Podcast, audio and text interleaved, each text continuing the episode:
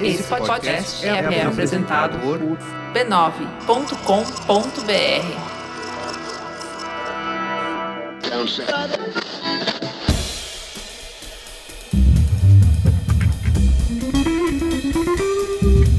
Anticast, a visão do designer sobre o mundo.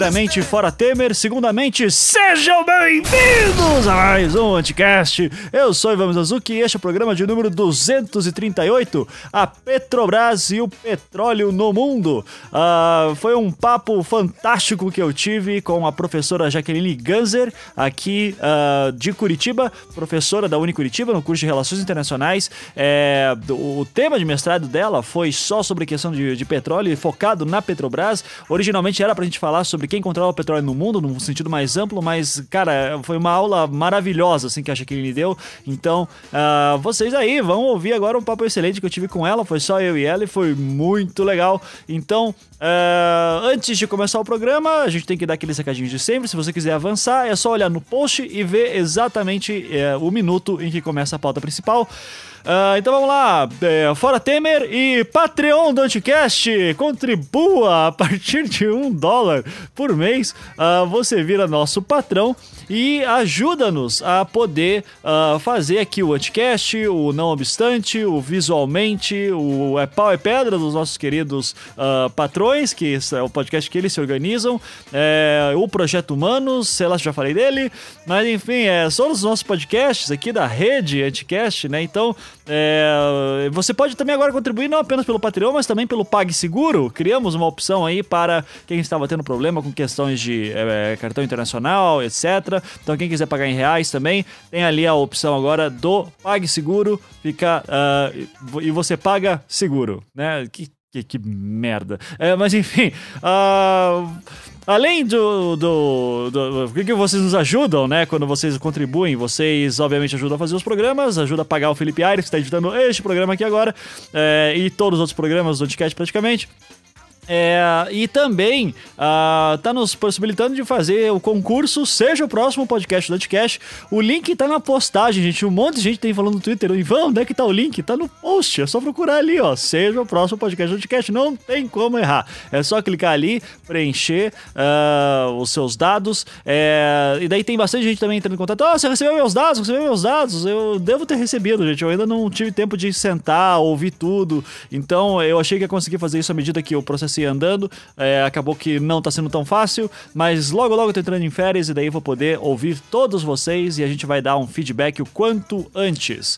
Uh, ainda daí sobre o que a gente tem aprontado aqui no Anticast, uh, nós vamos. Uh, nós temos nossos, nossas coisas de sempre aqui, né? Então, o livro do Beccari, Articulações Simbólicas, o novo livro do Beccari já saiu.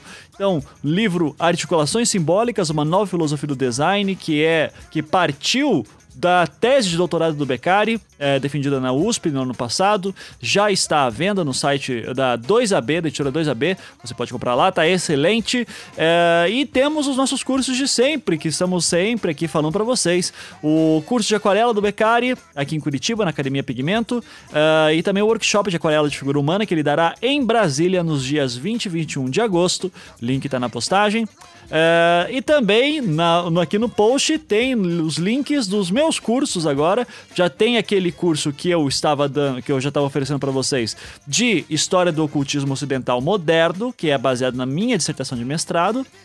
É, e também, uh, graças a pedidos, muita gente também perguntando no Twitter assim: Ivan, quando é que você vai abrir o curso de storytelling de novo? Então tá aí, abri de novo o curso de storytelling, vai ser online também no dia 17 de julho. Então tem tempo aí para você. Se você é patrão do Anticast ou foi meu ex-aluno em algum curso, você tem desconto. Me dá um toque aí que eu te mando o desconto, se você já não recebeu de outras formas. Uh, Uh, mas enfim, então, estou oferecendo dois cursos: Introdução à História do Ocultismo Ocidental Moderno, que eu já dei no ano passado, e o curso de Storytelling aí, que bastante gente pediu, que eu dei no início desse ano, que é basicamente a técnica que eu uso no Projeto Humanos e em outras coisas que você pode usar. Pode usar para dar palestra melhor, melhores apresentações, é, pode melhor, sei lá, melhores textos jornalísticos. Se você quer escrever um roteiro de filme, de série, quer escrever um livro, quer escrever um conto, técnicas de storytelling num, num sentido bem amplo, inclusive para podcasts, afinal de contas, é o que eu uso em podcast. Né? Então,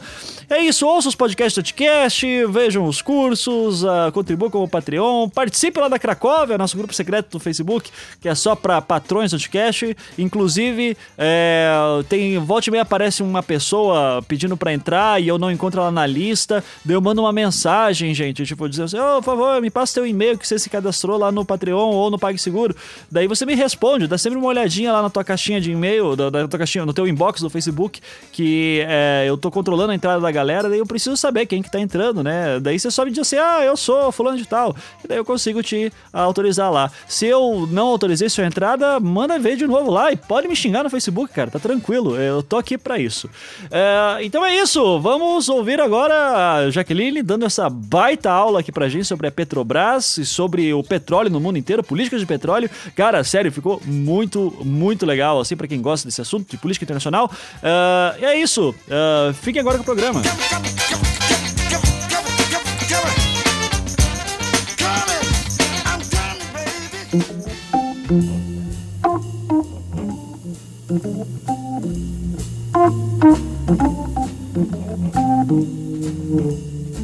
Começando mais um Anticast, hoje estou aqui com uma convidada que era para ter participado lá do Anticast de impeachment e uh, infelizmente não pôde, a gente teve uma complicação de agendas e tudo, mas está aqui a professora Jaqueline Ganzer. Uh, então, tudo, tudo, bom, Jaqueline? Eu vou pedir para você se apresentar aí. Então, tudo Oi, bom? tudo bem, tudo bem. É, bom, é, sou professora universitária do curso de Relações Internacionais no Curitiba. É, sou internacionalista, para alguns é uma coisa meio diferente, né? Sou formada em Relações Internacionais. Uhum. É, também fiz o curso de Administração, tenho especialização em Comércio Exterior e mais para frente fiz o mestrado em Ciência Política. Você fez aonde seu mestrado? É, na Universidade, na, na Universidade de Montreal, no Canadá. Ah, tá. É, teve que revalidar daí o diploma aqui depois, só aquele Isso, empenho, né? passar para aquele empenho. Terrível. Fez a revalidação onde daí? Eu fiz minha revalidação na USP. Na USP. É, é, eu já ouvi que na USP, por incrível que pareça, é mais tranquilo do que em outras universidades aqui, até do Paraná. Então... Isso, é mais tranquilo porque eles não têm contingente, né? O negócio fica aberto uh, de março até outubro para receber os documentos. Não tem um limite de quantos diplomas eles fazem por, por ano. Uhum. Aqui na Federal eles ficam abertos só por um, por um mês. Nossa. É, pois é, e daí tem a questão de que é, é, o curso que você fez fora tem que ser mais similar possível do que o que você está tentando fazer a revalidação. Uhum. Então, o mais próximo do meu era o curso de Ciência Política da USP mesmo. Ah, tá. É aqui na Federal mesmo, o mais próximo seria Sociologia, talvez, né? Não, eles até têm o curso de Ciência Política, mas é tem? é muito... O, o, mestrado e o doutorado são recentes aqui. Então, hum. é, até conseguir fazer essa revalidação, poderia ter um probleminha maior. Sim, sim. Então, lá, como já é mais, há mais tempo que eles têm, e, e é uma grade muito mais parecida com a minha, era mais certeza, porque a revalidação não é certa, né? Pode ser que você não consiga. Sim, sim. Que o diploma sim. seja revalidado 100%. É, isso aí, volta e meia tem um pessoal que vem conversar comigo, que são ouvintes, dizendo, ah, eu tô pensando em fazer um mestrado, doutorado fora. A primeira coisa que eu falo, ó, vai, vai, depois você vai, vai ter um problema para revalidar, às vezes Exatamente. é uma dor de cabeça extra. Exatamente. A melhor coisa que você tem a fazer, sempre que for fazer um mestrado ou doutorado fora, você tem tem a intenção de voltar para o Brasil um dia, é escolher um curso que primeiro exista no Brasil uhum. e que segundo exista, exista essa possibilidade de revalidação. Não adianta querer fazer um curso que nem o nome, por exemplo, sei lá, existem muitos cursos no exterior que tem é, ciência política e comunicação. Daí você até achar um mestrado de ciência política e comunicação, é, você pode patinar um pouquinho. Uhum. É, não que seja impossível, mas é bem mais complicado. Sim, sim. Então, se a, se a intenção é estudar fora para voltar para o Brasil um dia, é sempre melhor ir para os cursos mais conservadores, né? É. Não, e a pessoa termina o mestrado, doutorado, tá, tá, na, na, tá no, na vontade da aula, e às vezes isso acaba sendo é, um empenho a mais, né? Então, é, essa, é bom avisar. Mas um dia a gente fala sobre isso, experiência exterior e tal. Uh, eu até, Jaqueline, quando. Eu queria, inclusive, é, a, agradecer a Devlin, né, que, que me recomendou você, porque a gente tava querendo fazer um programa sobre impeachment, a gente tá sempre falando de política e a gente sente muita falta de mulheres para falar de política e a gente no Anticast é super chato às vezes também, né? Tipo, não, a gente queria, porra, professores, acadêmicos, enfim, que uhum. conversem sobre isso. E daí ela disse, ó, oh, tem uma professora que é perfeita para vocês, aí a Jaqueline, uhum. daí me recomendou você, daí a gente queria muito você naquele programa, não deu? Não deu. É, mas, é, enfim, é, o programa de agenda, pelo menos o programa saiu, foi um parto. uh, mas aí, é, daí eu tomei a liberdade de procurar por você na na internet, né? E eu vi um, a, sua, a sua dissertação sendo vinculada, é, sendo vendida ali na Amazon França, né? Isso. É, ela virou, virou livro. Então eu queria que primeiro você falasse sobre o que, que é, o que, uhum. que foi sobre a dissertação, que tem tudo a ver com o papo de hoje, uh, e de fato, assim, como que foi a questão de publicação, né? Tá. É, eu fiz a minha dissertação, então, só para entender, uh, na, no lado francês do Canadá. É, em Montreal existem duas universidades francófonas e duas anglófonas. A minha era francófona, apesar disso, tinha, tinha aula e materiais em inglês e em francês. É, mas como a minha a faculdade tinha o, o como primeira língua é, francês, então minha dissertação foi escrita em francês. O meu tópico de estudo foi, é, a princípio, a industrialização brasileira, entendendo essa industrialização brasileira, porque uh, como se sabe, até, as, até, a década de 30, o Brasil era essencialmente um país agrícola, uhum. é, que passou por todo um desenvolvimento de industrialização por parte do Estado. Uhum. Então, eu estudei essa transição até hoje. Só que a transição da industrialização brasileira se deu por meio das estatais. Uhum. Em particular pela Petrobras. Então, eu fiz um estudo é, em paralelo, é meio que um comparativo da industrialização brasileira com a criação da Petrobras. Uhum. É, daí foi essa que surgiu a minha dissertação. É, publiquei, fiz todos os trâmites normais de, de, publicação. Quando eu voltei ao Brasil, uma editora, na verdade, ela é alemã, essa editora que publicou meu material. Uhum. É, eles entraram em contato comigo, perguntando, disseram que tiveram, é, tiveram contato com a minha dissertação em algum momento, não sei qual, não sei de que maneira, é, e perguntaram se eu não tinha interesse em publicar em forma de livro. Uhum. É, só que essa editora alemã, ela fica na fronteira com a França, então eles tinham interesse que ela se mantivesse em francês mesmo. Ah, sim, sim, sim. Isso. Uhum. Então, aí ela foi publicada, ela, é, minha, a minha dissertação ela faz parte do acervo do Canadá, como todas as, as dissertações e teses é, feitas no Canadá, elas são publicadas, são guardadas, né, na Biblioteca Nacional, que fica em Ottawa, é, e também agora ela faz parte de uma, de uma das bibliotecas da Alemanha, que uhum. fica nessa fronteira com a França. Uhum. É por essa razão que o meu livro, é, minha, minha dissertação que virou livro, ela é vendida na Amazon França, mas na verdade é uma editora alemã. Que engraçado, né? tá. uma confusão sobre o Brasil. Aham, uhum, sim, sim. Uhum. tá, tá, levando um pouquinho da confusão brasileira pra lá pra fora também. Né? É, tá... e assim, eu, eu escrevi, em dois, eu, eu protocolei todos os materiais em 2012, foi bem no comecinho em que é, começou toda essa onda de Lava Jato por aí. Então, até o momento que eu escrevi alguma coisa, não tinha muita. Não estou falando ali sobre corrupção, nem nada, nem uhum. coisas assim. A intenção era estudar o desenvolvimento industrial brasileiro por meio da Petrobras. Sim, sim.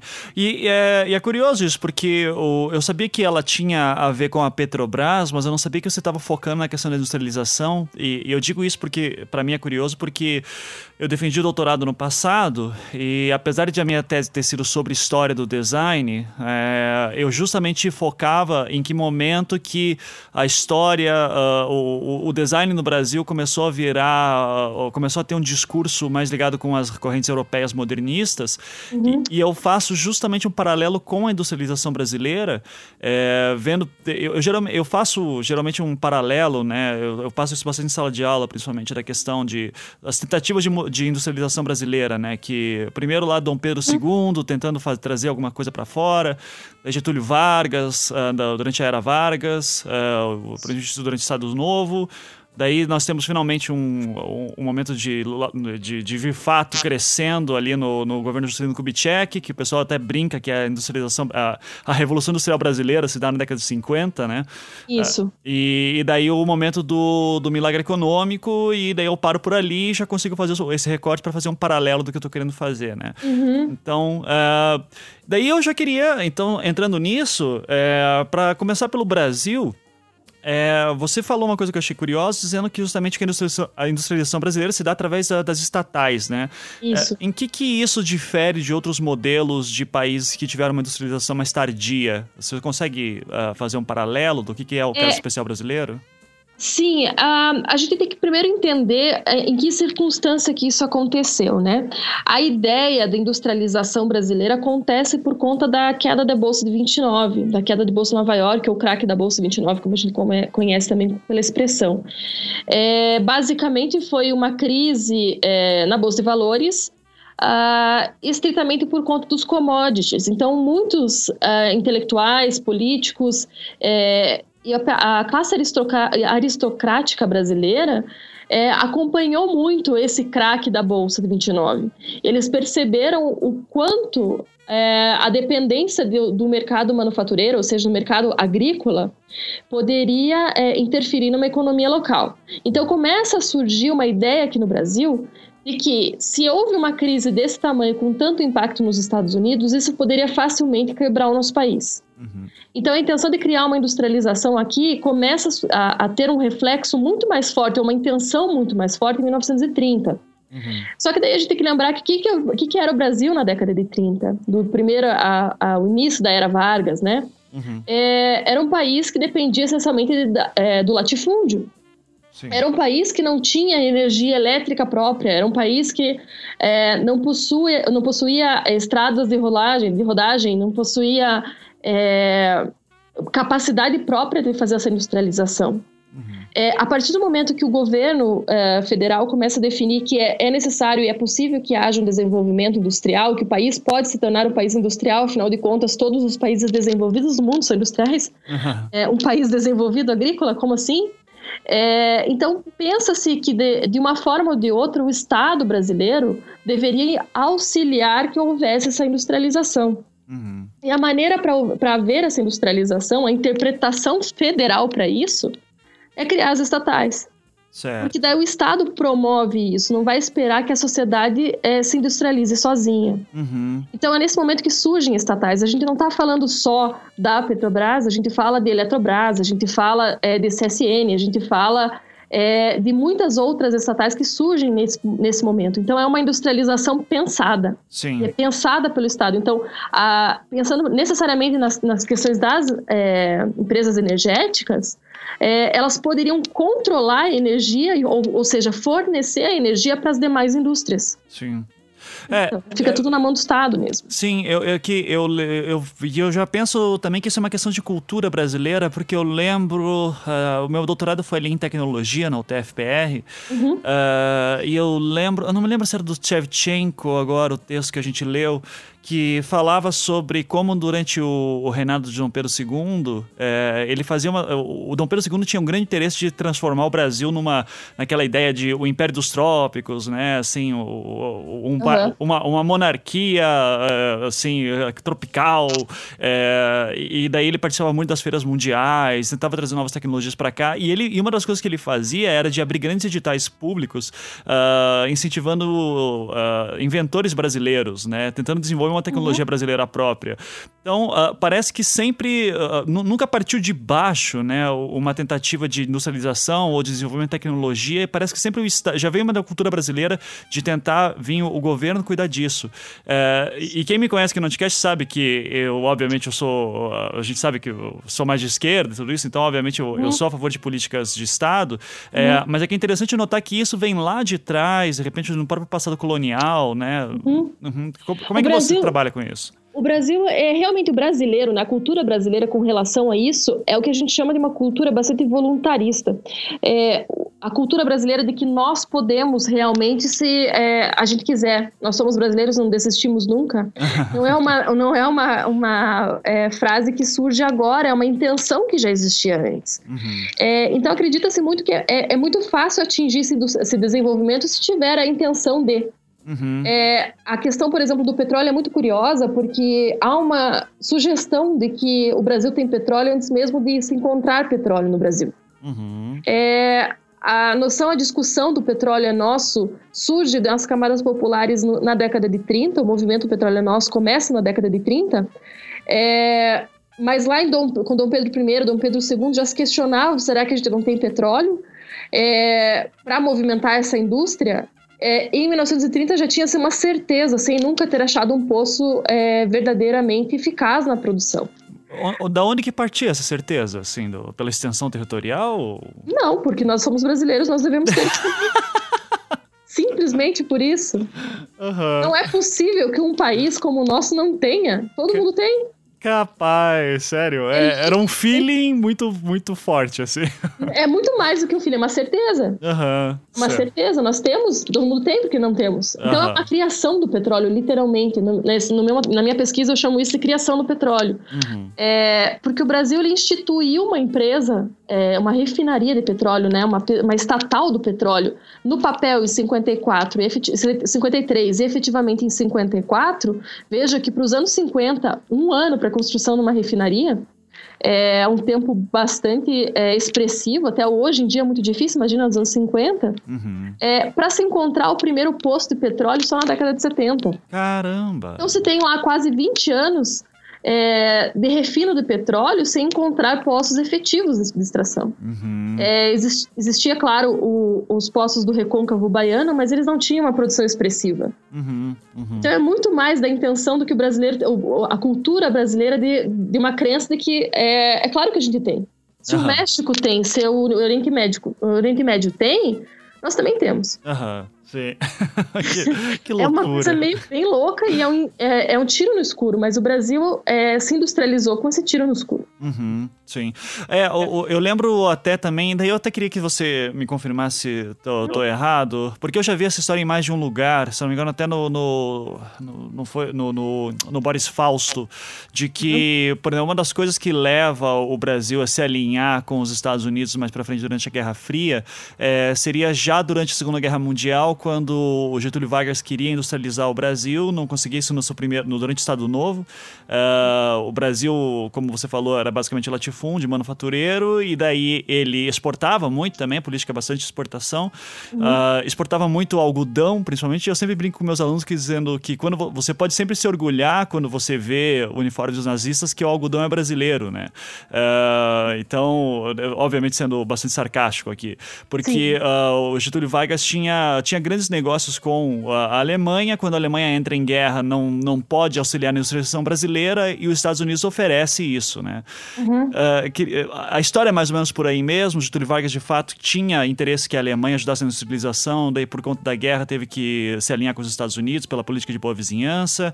Como é que funciona essa parte da relação do, do Getúlio com os Estados Unidos e a Alemanha? Eu acho que a, com relação a, a, aos Estados Unidos é bem isso que você comentou. É uma questão de política da, da boa vizinhança, é uma percepção estratégica muito interessante que Getúlio teve naquele período. Ele já, já reconhece é, quão importante ele era e quanto importante o, o país estava aparecendo naquele momento de Segunda Guerra Mundial. Uhum. É, mas a gente não pode esquecer que o Getúlio Vargas ele não era tão contra assim as políticas alemãs. Uhum. É, tendo em vista o, prime o, primeiro, talvez o primeiro não, mas o principal presente de Getúlio a Hitler, que foi a Olga Benário. Uhum. Então, o Getúlio não era tão distante assim do pensamento, é, ou tão criticava tanto assim esse pensamento é, nazista, podemos dizer assim. Uhum. É, mas a intenção uh, econômica com os Estados Unidos era mais estrategicamente concebível.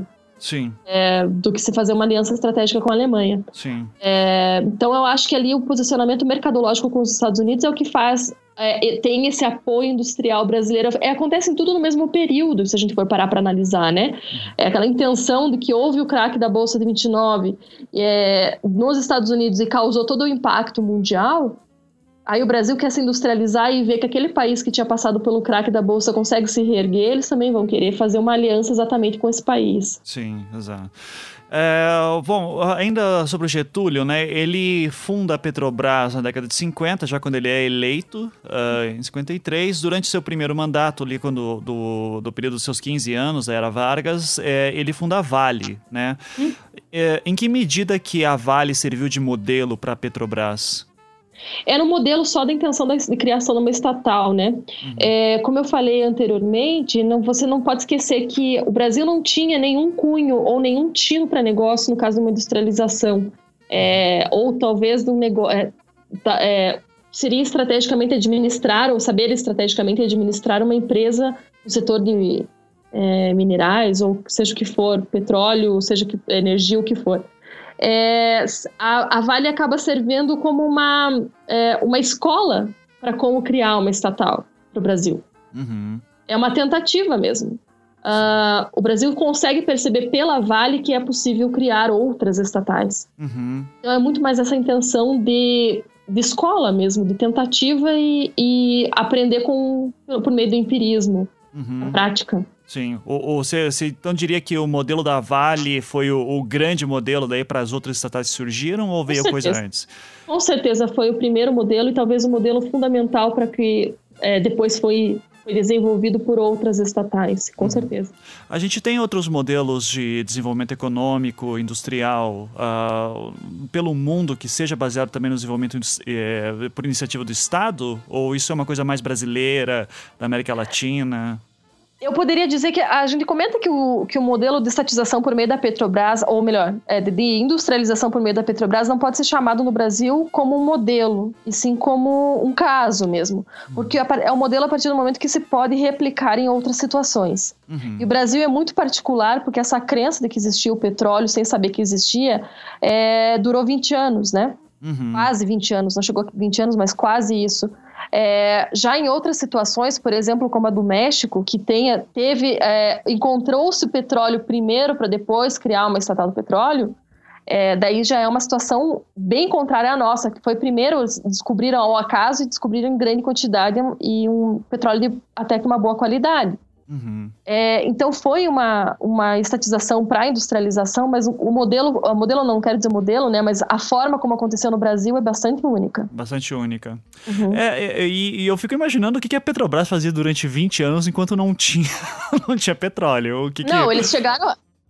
Eles chegaram a fazer coisas absurdas, porque, por exemplo, a, a primeira refinaria que foi inaugurada, é, ela, existem tipos de petróleo, isso é sempre necessário relembrar. Uhum. Não, todos os petróleos do mundo não são iguais.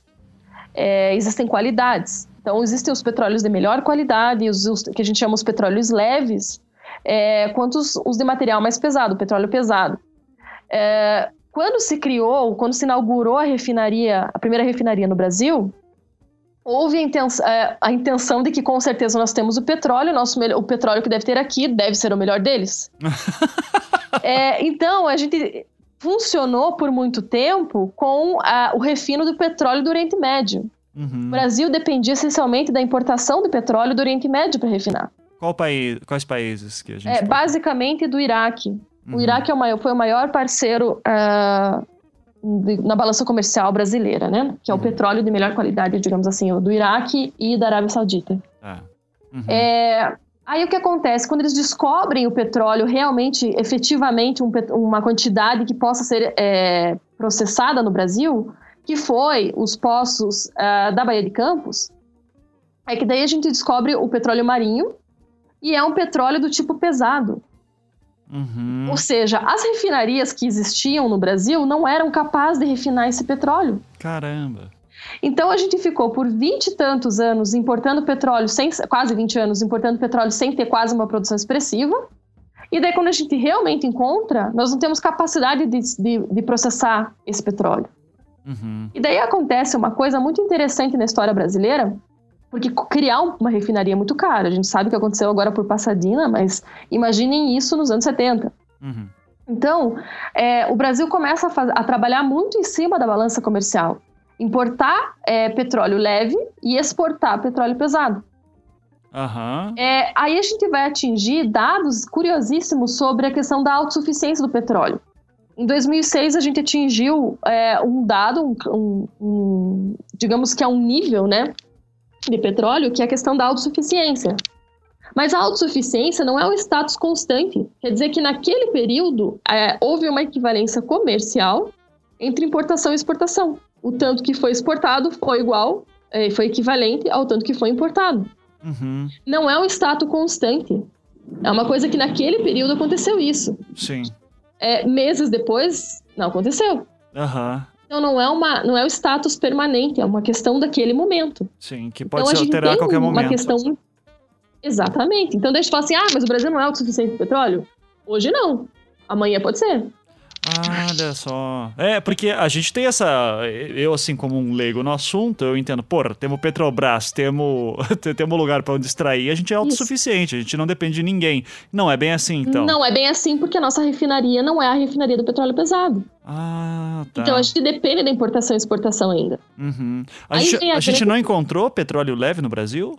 Encontramos. Só que a gente não tem a capacidade de pro- prospecção completa ainda, que é o pré-sal. Agora você, você vai entender por que, que é tão importante o pré-sal assim para o Brasil. Uhum. Porque é o petróleo de qualidade boa, é o petróleo que a nossas- as nossas refinarias é, refinam, e daí a gente não dependeria mais da importação do petróleo.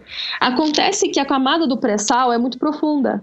A gente não tem tecnologia no mundo ainda capaz de extrair a sua quantidade perfeita. A gente consegue tirar muito pouco do- da capacidade desse- desse- desse- desses poços. Até porque é muito profundo. E a gente tem que entender que a camada do pré-sal, ela fica é, a quase seis, entre 6 a 7 mil metros é, do espelho d'água. É, então, primeiro que tem que ter um equipamento que vá até essa profundidade. Em segundo, que a gente tem que entender que a, a camada do sal é uma crosta. Uhum. O pré-sal está abaixo dele, mais a fundo. É, e ela é uma camada gelatinosa. Uhum. Então, a cada vez que fura, ela fecha. Como se fosse um uma gelatina, a mesma coisa que tentar furar uma gelatina, ela vai se fechando. Uhum. Por conta da pressão, por conta do, é, de todas as condições geográficas e geológicas que existem ali. Uhum. A gente não tem ainda um controle sobre essa extração. Mas a grande disputa está em: eu tenho petróleo de excelentíssima qualidade, que acabaria com essa questão de importação e exportação, porém eu não tenho tecnologia para isso ainda, para conseguir extrair toda a capacidade que existe nesses poços. A gente consegue extrair muito pouco ainda da capacidade. Ainda assim, dizem que o Brasil ah, é um dos pioneiros em desenvolvimento de tecnologia de extração do petróleo. Isso é, isso é papo de político ou de fato nós temos um, um, um, um- um destaque nessa, nessa área? Isso é um, é um fato, é, uma- é um dado verídico. A, a extração de petróleo é muito mais comum e muito mais fácil se fazer na plataforma terrestre. É, até mesmo que não precisa de tanta tecnologia assim para você fazer um furo e, e bombear o que só sair desse poço. É, o Brasil, por, é, digamos, desde a da, da inauguração da Petrobras até a década de 70, é, tentou inúmeras vezes procurar petróleo. O Brasil foi, procurou petróleo na Amazônia, procurou petróleo é, em outros lugares na Bahia, porque se não existe em lugar nenhum, deve existir na Amazônia. Então, aquela coisa no Brasil é, nós temos e está na Amazônia. É, até que teve um, um caso muito curioso é, que a Petrobras contratou um geólogo americano chamado Walter Link, é, que veio para o Brasil é, fazer pesquisas, dos, dos- pesquisas geológicas, né? Uhum. Ele emitiu quatro relatórios entre 62 e 64. É, 64 ou 66, não vou, não vou saber exatamente qual- agora qual que é a data. É, mas ele emitiu quatro relatórios sobre estudos da topografia, geologia, pedras, rochas, todo, todo possível no Brasil. É, no final do seu relatório, ele falou que no Brasil pouco se encontraria no recôncavo baiano, pouco na Amazônia, mas muito é, no mar. Uhum. Acontece que ele era americano, apesar de ele ter sido contratado pela Petrobras, não importa, ele é americano. Aham. É, e ele foi funcionário por algum tempo da ESSO, da ExxonMobil americana. Uhum. É, o que acontece é que todo o relatório dele, quando foi publicado, é, foi mal interpretado. As pessoas começaram a utilizar o sobrenome dele, a palavra link, é, como uma palavra pejorativa. Uhum. Então, uma pessoa chamada, é, quando se queria chamar, a mesma coisa que fala você hoje sobre petralha, bolivariano, eles usavam no sentido de linkista. Aham. Ah, essa pessoa não é normal, ela tá falando que a gente não tem petróleo, tá dizendo que a gente pro- procurar na água, a gente não vai achar nada na água. Aham. É, então ele já falou isso, a possibilidade de existir nos anos 60. Só que isso foi muito mal recebido no Brasil. Uhum. É, então, meio que assumiram, o cara voltou para os Estados Unidos, jogaram os relatórios dele num canto e foi, foi embora, né? Tá ótimo. Uhum. É, aí, nos anos 70, quando descobrem o petróleo no mar, eles não admitem que o link estava certo, porque ele já tinha sido caracterizado de uma maneira muito pejorativa. Uhum. E, é. e, o termo pegou, né? Seu linkista, qualquer coisa. Seu linkista. A gente encontra manchetes do jornal da época falando o crime do norte-americano. Uhum. Caramba. Sobre a Petrobras. e eram apenas, é, são apenas dados que ele fez um estudo geológico. Né? Ele foi contratado para isso, ele fez o trabalho dele. É, mas não foi bem recebido. Uhum. Ah, aí nos anos 70, é, o Brasil ainda insistiu nessa questão de que é, dava para tentar achar petróleo de qualquer jeito, até que Geisel, quando ele foi, aí é muito curioso porque o, uh, o general Geisel foi presidente da Petrobras é, e ele saiu da presidência da Petrobras para assumir a presidência do Brasil. Uhum. Então a gente já tem um vínculo muito interessante aí para para ser analisado. Sim. É, enquanto ele ainda estava como presidente, uh, quando ele saiu da presidência da Petrobras para virar presidente da República, ele criou os contratos de risco. Nesses contratos de risco, é, ele admitia que outras empresas nacionais é, privadas ou estrangeiras poderiam é, perfurar petróleo, perfurar, perfurar por aí para tentar achar petróleo. Caso encontrassem, é, o petróleo encontrado deveria ser oferecido à Petrobras. Caso não fossem encontrados, o, o risco dessa operação era da própria empresa. Qual é a vantagem para uma empresa fazer isso se o petróleo não vai ser dela? a vantagem de dizer que foi eles que descobriram, talvez. não sei, ou desenvolver tecnologia. Na verdade, eles queriam que as, pessoas, que as empresas viessem demonstrar essa tecnologia que tinham para isso. Uhum. E acabou sendo um laboratório para a Petrobras de aprender como fazer isso. Certo. É, mais para frente, nos contratos de risco, nenhuma empresa encontrou petróleo. A única que efetivamente encontrou foi a Petrobras. Uhum. É, e daí o governo incentiva a criação, no governo federal, durante a gente já está falando de, da ditadura militar, a criação de institutos de pesquisa para desenvolvimento de tecnologias. Ao desenvolver essas tecnologias, a gente começa a, a descobrir, daí eu chego na, na questão da plataforma de petróleo. É, a Petrobras desenvolveu, por meio desses centros de pesquisa, tecnologia de plataforma. Que daí é nisso que, a gente, que você perguntou sobre a questão de, de deter ou não essa tecnologia, né? Uhum. É, foi nesses, foram nesses centros estaduais, estatais, na verdade, federais, o que eram os Cefetes, agora as, as UTFs, né? Uhum. É, e as universidades federais, principalmente no Rio de Janeiro, criaram institutos de pesquisa do petróleo. Então, é, é, essas esses centros tecnológicos e as universidades federais é que desenvolveram as principais fontes de pesquisa do petróleo no Brasil. Então, realmente é verdade que o Brasil tem essa tecnologia de extração de petróleo marinho. Uhum. Porque foi o lugar que encontrou esse petróleo no Brasil.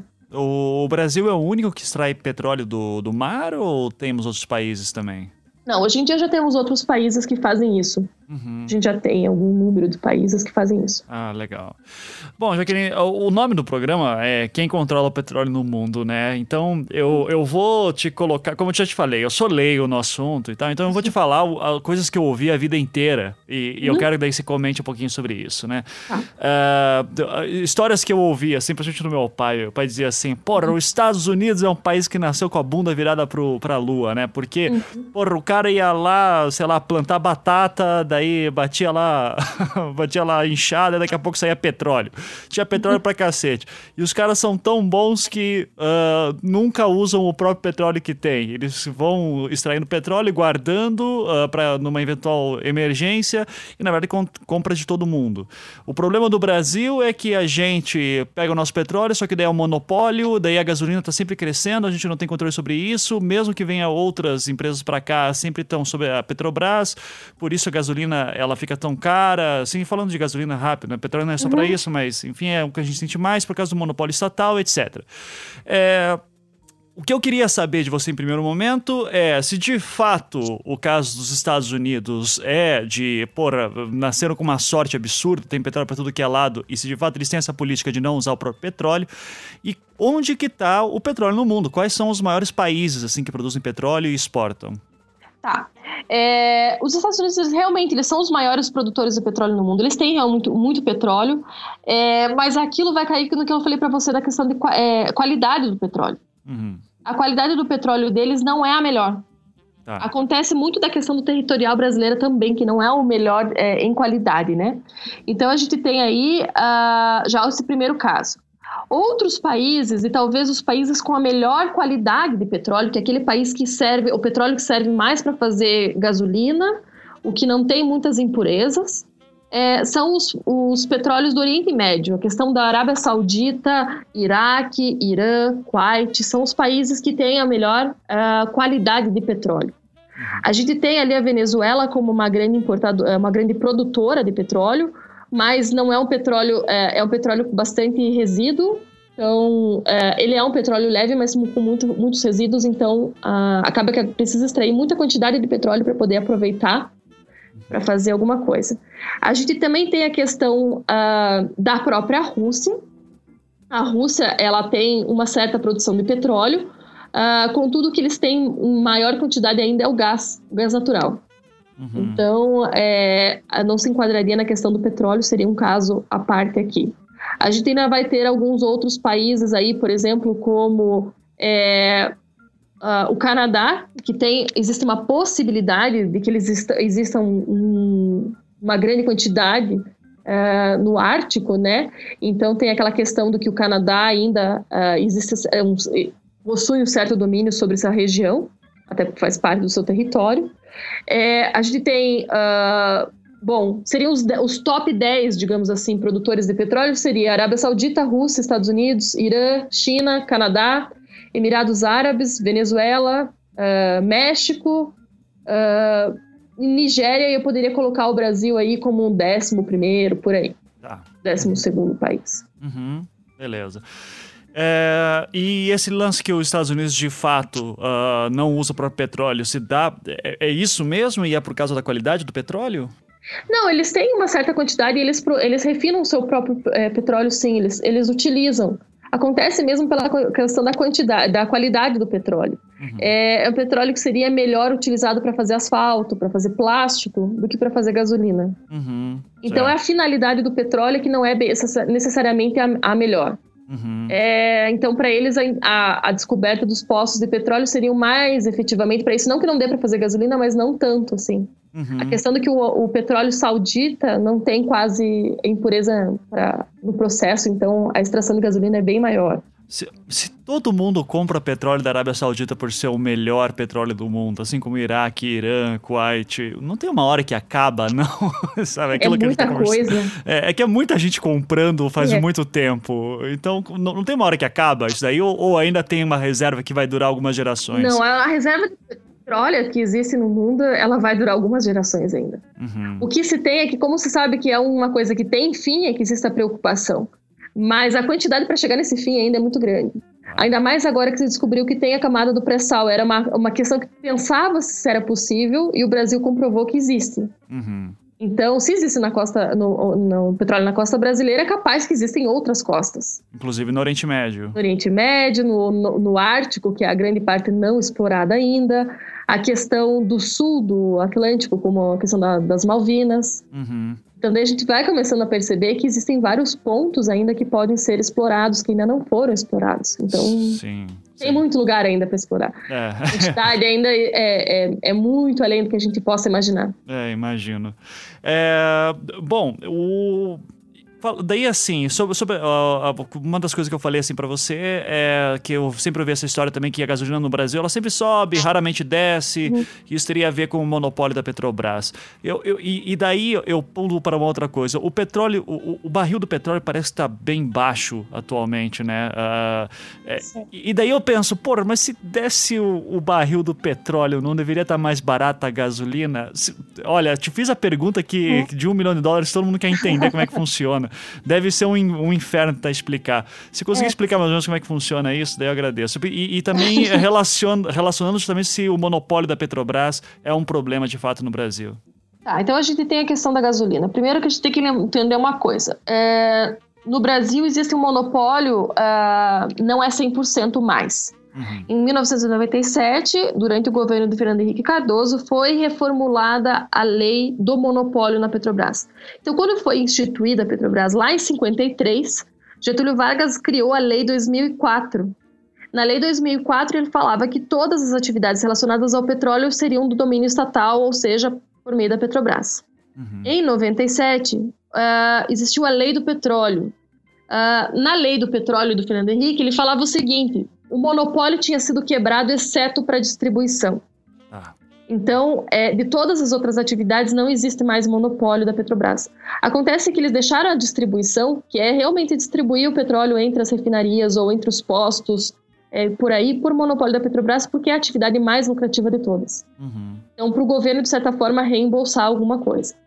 É, com relação ao preço da gasolina, no Brasil, por conta da distribuição ser estatal, é, existe um controle subsidiário da gasolina.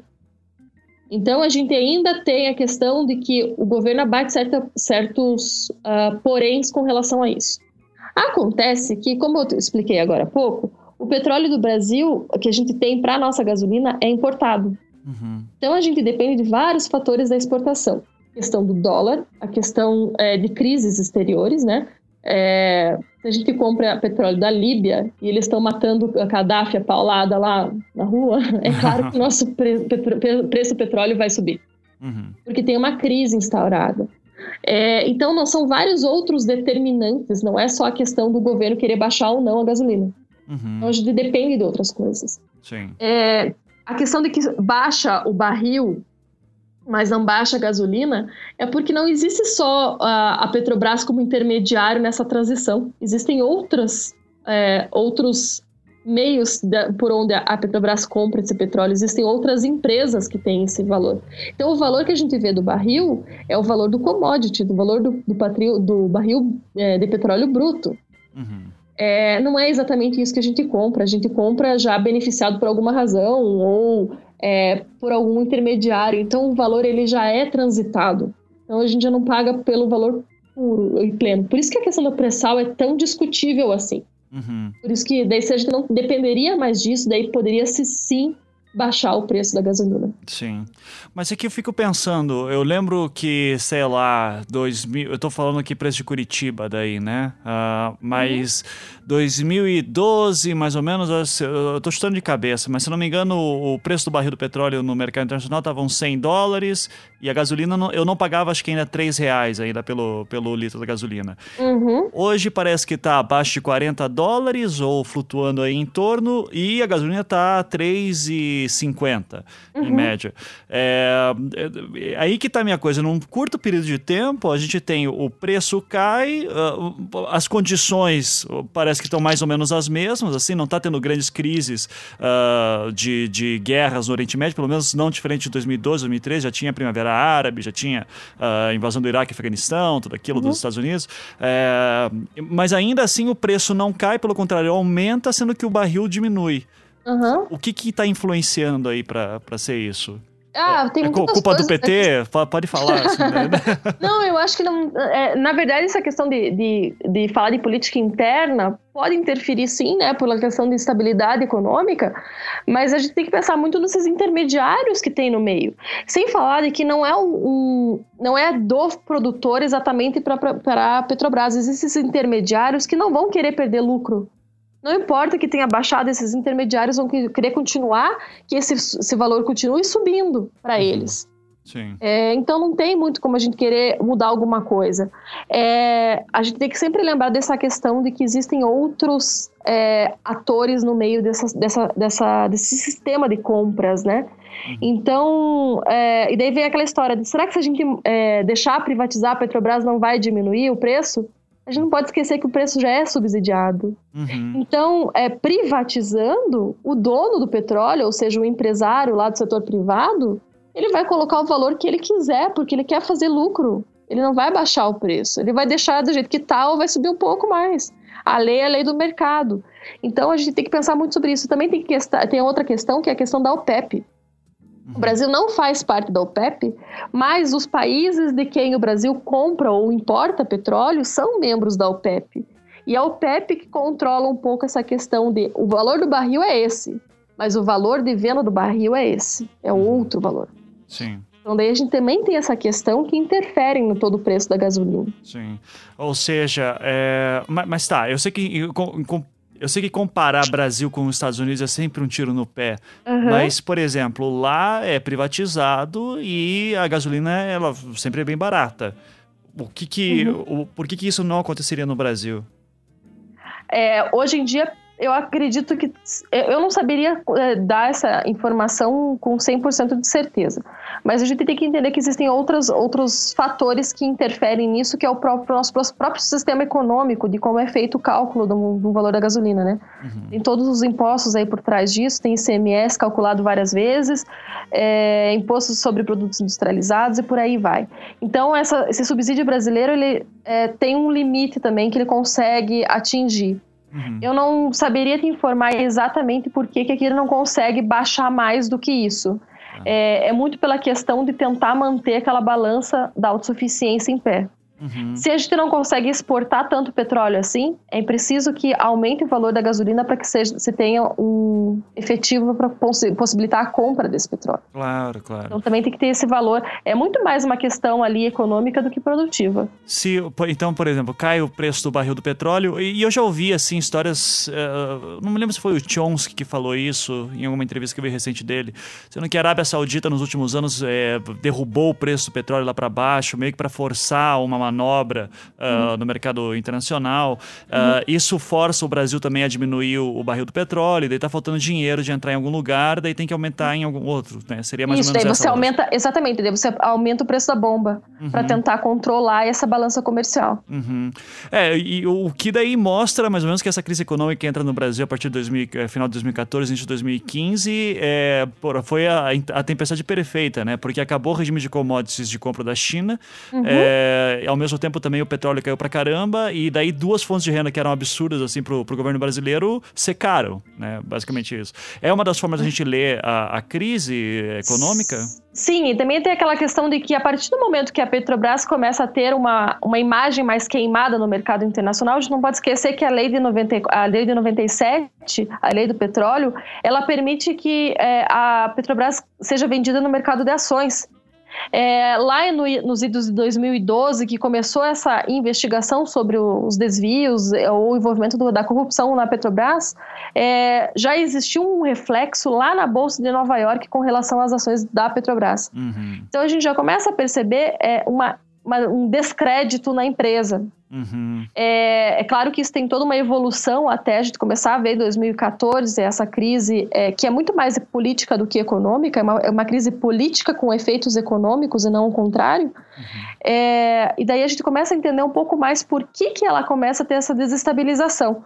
É, existe, claro, aquela teoria ah, de alguns ah, eh, intelectuais, acadêmicos eh, e até mesmo alguns especuladores que dizem que a Petrobras ela é desestimulada a crescer para que seja mais fácil privatizar ela mais para frente. uhum. É, como também existem aqueles que falam que falta o apoio da, a, a- manter a Petrobras nacional e é por isso que ela começa a ter essa, é, esse desenvolvimento de uma crise econômica em 2014. Então a gente começa a perceber que é, o vínculo sozinho não é da, da Petrobras, mas sim do Estado brasileiro. Sim. É, a razão desse valor ou dessas crises, desse preço final é muito mais com relação ao Estado brasileiro do que a produção do petróleo. Sim. E, e como mudou rápido, né? Que eu lembro no final do primeiro governo Lula, eh, como assim, o, o meu pai, por exemplo, o meu cunhado também, estavam louco para comprar ação da Petrobras, porque, porra, era a, era a moda, né? Vamos comprar Sim. ação da Petrobras agora que É seguro. só vai, é seguro, só vai crescer, crescer, crescer, e de repente parece que em menos de 10 anos mudou da água pro vinho, né? É, como que isso afeta daí, assim, na, na questão do, do, do mercado internacional? É, é um fenômeno ah, do Brasil ou isso aconteceu no mundo inteiro depois de 2008? Não, veja só, essa questão do Brasil é muito particular e aquilo que eu falei para você que não é um modelo brasileiro, sim um caso brasileiro. Aham. Esse vínculo da, da Petrobras com o governo federal já chega a um ponto que a gente não fala que é se a gente for efetivamente olhar o papel da Petrobras na história brasileira econômica, principalmente, a gente vai ver que não é um papel de uma empresa. Uhum. É um papel muito mais do Estado com relação ao mercado do que de uma empresa com relação ao Estado. Então a gente está falando muito mais uma ação é, mercadológica, um intervencionismo estatal muito mais é, efetivo. Então a gente vê mais isso no Brasil do que em outro lugar. É, você perguntou sobre a questão de, da, da, crise de 2008, daí a gente tem que lembrar o que, que foi essa crise de 2008 no caso dos Estados Unidos, né? Uhum. Que foi uma crise imobiliária, é, que foi uma crise é, com relação ao método hipotecário que, que, que, os Estados Unidos inflou de certa maneira, é, que existiu um controle muito grande por parte do, do governo Lula em segurar essa crise. É, o Brasil de uma forma bastante é, pragmática, para não dizer outra coisa, é, se enfiou no meio do mercado para evitar que, que, essa crise chegasse da mesma proporção que chegou nos Estados Unidos e em outros países. Só que tinha dinheiro em caixa, né? Tinha dinheiro em caixa. Só que daí a gente começa a perceber uma falta de confiabilidade no mercado. E é claro que isso começa de uma maneira especulativa. São notícias que começam a aparecer. Uhum. É, são influências no mercado que começam a aparecer. Então, o que acontece com a Petrobras é com relação, primeiro, lá, se a gente for pegar lá nos idos de 2011, 2012, que começou essa noção de que a, as ações da Petrobras começaram a cair, é, começam as, as, citações com relação à corrupção na Petrobras, para que hoje aconteça a Lava Jato, por exemplo. Uhum. Então, a gente tem um, uma sementinha lá atrás com relação a essa negociação. É claro que quando o, no governo Lula, por ele ter feito tanto intervencionismo de Estado, é, por tentar segurar tanto a crise, isso é muito comum num, num partido de esquerda, né, de uhum. ter esse intervencionismo estatal é, na economia, a gente começa a perceber é, que ele conseguiu, como você mesmo dizer, disse, é, eles tinham um, um, caixa, tinha dinheiro em caixa para controlar isso. Uhum. É, a Dilma já no seu governo já não não teve esse não teve esse caixa, não teve esse apoio, não teve jogo de cintura e talvez não teve estratégia para isso também. Uhum. O Lula fazia muita é, muita reunião e muita muito lobby com os outros é, políticos e empresários da, do, do, Brasil. Sim, sim. Para manter essa é, manter longe essa crise. Uhum. Então a gente não passou pela crise de 2008 aqui no Brasil. É. É, se a gente for ver, realmente ver o que aconteceu nos Estados Unidos, a gente não passou pela crise aqui. Uhum, sim. O que a gente teve foi um, uma, um outro problema não relacionado diretamente com o que teve com a crise de 2008. Sim. Uh, e a, a gente está falando também sobre a questão do. A gente falou antes sobre a questão do, do Brasil exporta muito o seu petróleo. Para quem que a gente exporta e o que, que é, no que, que ele é usado, esse petróleo de má qualidade? É, não é que seja má qualidade, é um é. petróleo é, mais pesado. É, eu digo má qualidade porque eu, né, eu não sou especialista no assunto. Eu sei que isso é ofensivo, assim, então mas só fica mais. Mas tudo bem, é, mais pesado. É um petróleo parafinado, né? É um petróleo que ele é mais utilizado para a questão de fazer é, asfalto, para fazer. É, são petróleos mais densos para fazer óleo. É, então, os mesmos países que a gente compra petróleo leve, eles também compram o nosso petróleo pesado. Acontece que a gente não tem um, uso tão grande assim de petróleo pesado quanto se tem é, do petróleo leve, porque gasolina é uma coisa que todo carro precisa ter. Uhum. Mas asfalto você não precisa fazer todo dia. Sim. Então, é uma questão de consumo mesmo, que não é, não é equivalente. Uhum. É, então, são os mesmos países que compram isso praticamente, né? Só que é questão de, de, de industrialização mesmo, que até chega um ponto que você não precisa mais. Sim. Então, é mais é isso.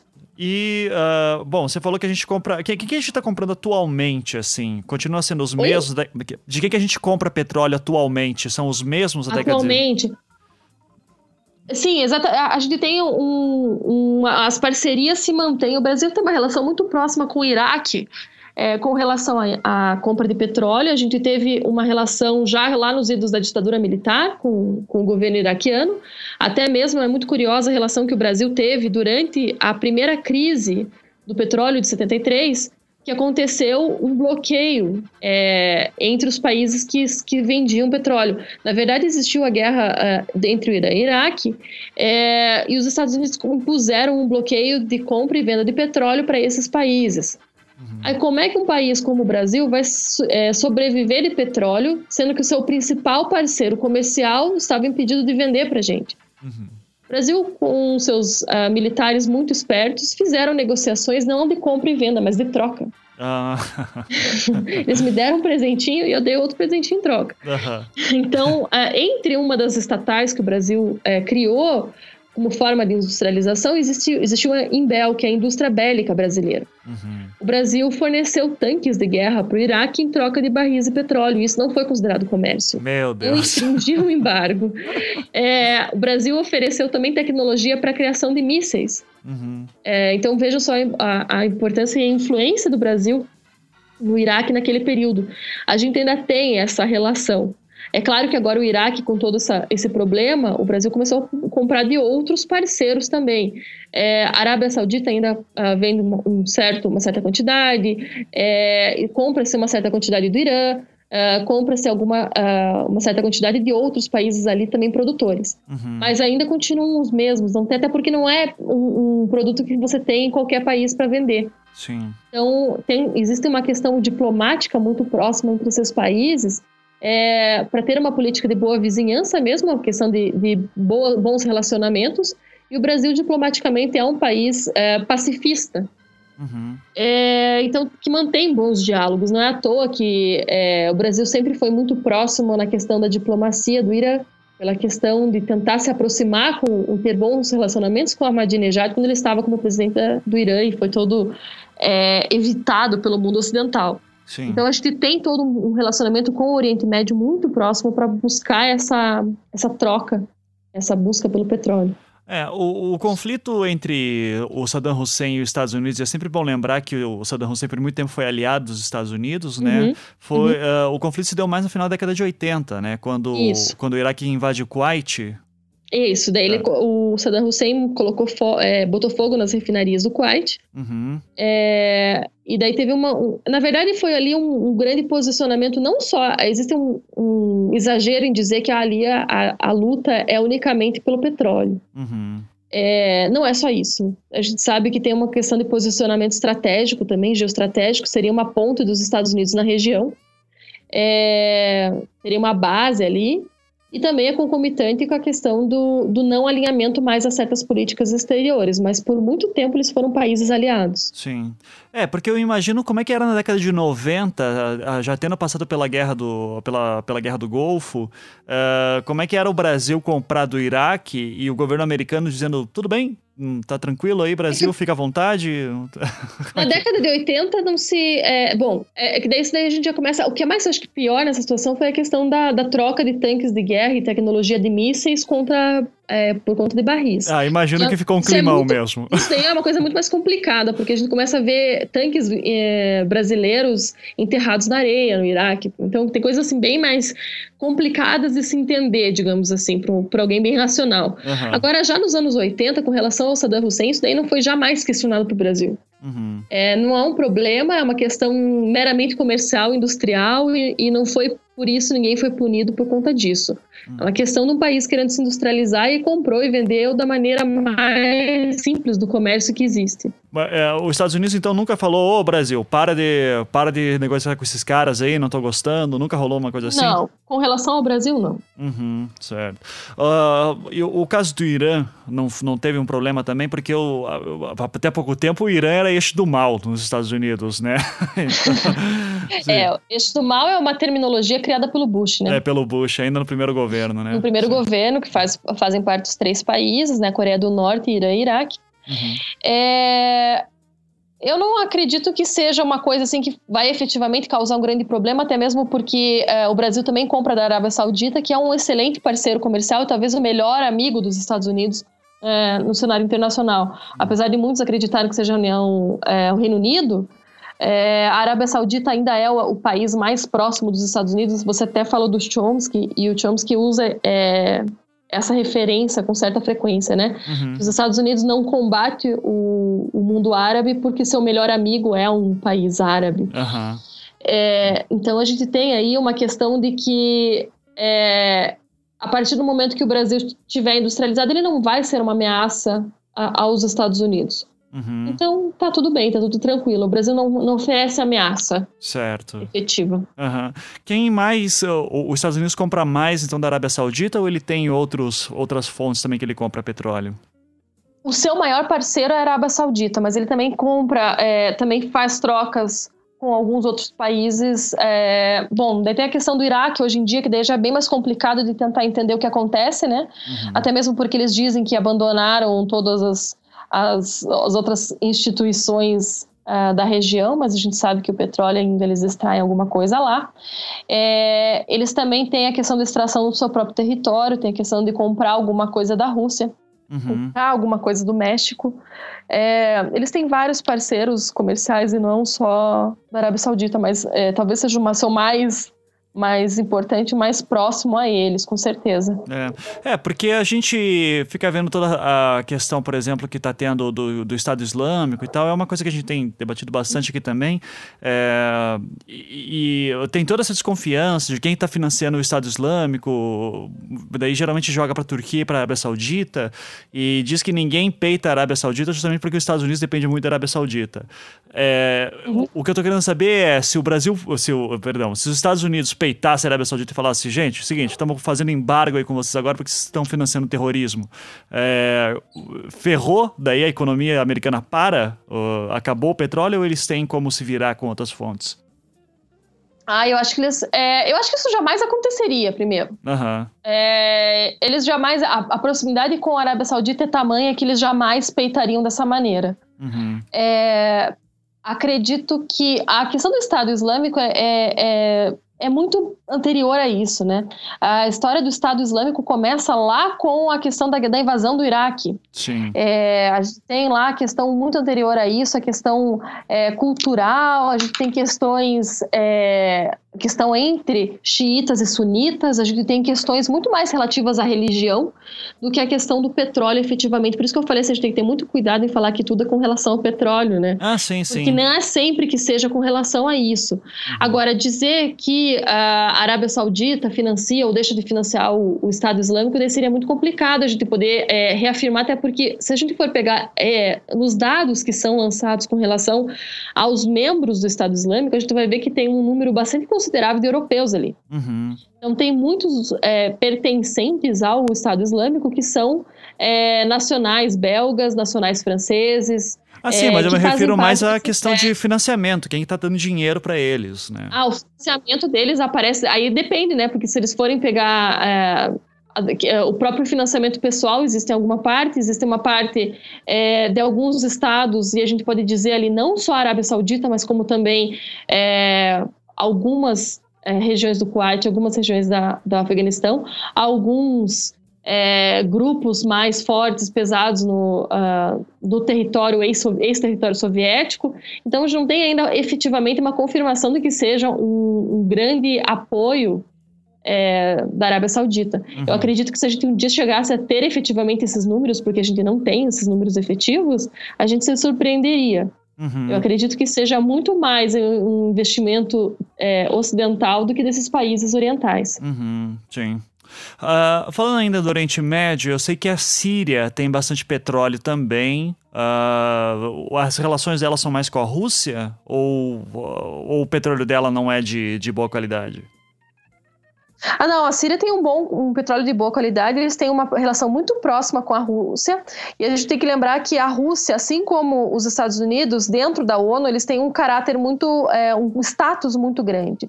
É, existem cinco países no mundo que têm poder de veto no Conselho de Segurança, dentre eles Estados Unidos e Rússia, na verdade, Estados Unidos, Rússia, China, Reino Unido e França. É, esses países, eles controlam, é, dentro do, da discussão no Conselho de Segurança sobre invasões, sobre guerra, sobre discussões com relação às crises mundiais. E daí, durante a, invasão, a questão da Síria, a questão do Estado Islâmico na Síria, é, os Estados Unidos propuseram é, uma invasão ou um pacifismo, seja o que for que a gente quiser chamar isso, e a Rússia vetou. Sim. Eles têm esse poder de veto. Eu acho que era Eles... antes do Estado Islâmico, não era? Ainda era época da Primavera Árabe, que estavam se discutindo se tinham que tirar o Assad ou não do poder, e a Rússia que deu o veto. Na verdade, isso aí já é recente, ainda, inclusive já existiram outras tentativas dessa invasão, e para encerrar o caso, o Putin mandou um exército, uma parte do exército russo para lá para tentar é, combater o Estado Islâmico do lado do Assad. Uhum. Então seria uma maneira de, de impedir que houvesse uma invasão americana da mesma forma como ocorreu no Iraque. É, eles têm uma grande parceria, sim. a Rússia, por várias vezes, interviu é, pró-Síria é, dentro, da, da, da, dentro da ONU e dentro do Conselho de Segurança, é, existe uma relação comercial muito próxima, mas talvez uma relação muito maior de anti-americanismo do que uma relação de amizade. Sim. Então eles são próximos porque eles são anti-americanos, não porque por outra coisa. Uhum. É, então seria uma questão mesmo de, de rechaço é, muito mais do que uma, uma questão é, comercial, até mesmo porque a Rússia tem as suas próprias fontes de petróleo. Sim. É que eu fico, eu fico vendo que a gente ainda tem eco pra caramba da, da Guerra Fria, né? Nesse sentido. Uhum. Você vai ver Irã, por exemplo, sempre foi parceiro também da Rússia. Uh, Estados Unidos só, só reatou relações agora por causa do acordo nuclear, e ainda bem mais ou menos.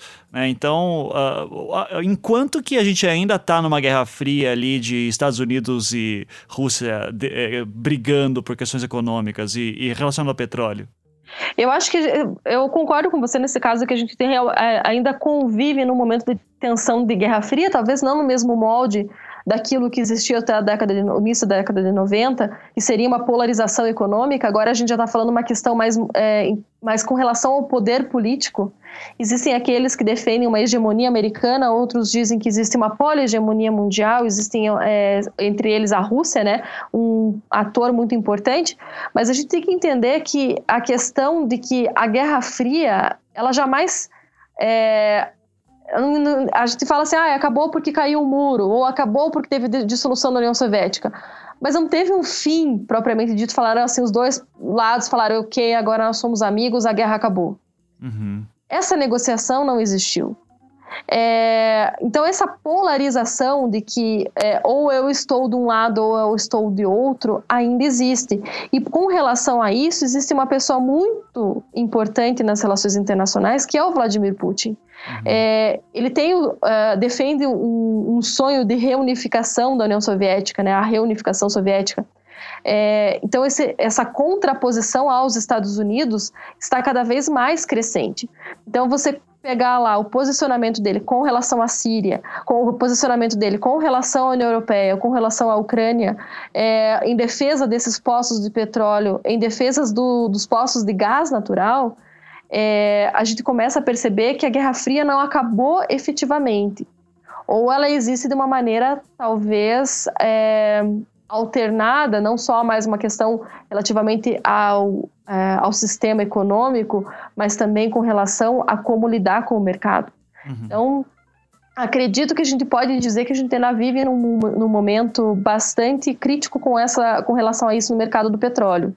Uh, não, não, não mais por questões ideológicas. Não, não é mais uma questão só ideológica. Uhum. Não, uma questão mercadológica, talvez, uma questão não só mercadológica, cultural também, mas a, a noção de, de quem é, detém o poder não é só mais os Estados Unidos. Uhum. Então a gente começa a perceber a, a, ascensão de certos países. A gente tem a China ali também, que também é, é, um país com poder de veto no Conselho de Segurança e é um país que também é, se opõe aos Estados Unidos de uma forma bastante eficaz. Uhum. Então a gente começa a perceber que existem sim tensões comerciais bem fortes. Sim, sim. É, eu vou. Eu quero, eu quero voltar para a questão daí agora de quem controla o petróleo. Você citou a OPEP falando que o Brasil não faz parte da OPEP, né? É, quem uhum. é a OPEP, para que serve? Quem é ela na fila do pão? É, e o que, que eles que decisões que eles tomam exatamente? Então, olha lá. A OPEP, a Organização dos Países Exportadores de Petróleo, é uma organização internacional criada é, em 1960, é, que eles têm como principal, a, a, talvez, ideia inicial, né, controlar o, ou restringir, talvez, o comércio de petróleo a, ao que antes era só controlado por sete empresas, as que a gente chama de sete irmãs. É, essas sete empresas ou sete irmãs, são as empresas, as maiores empresas de petróleo no mundo.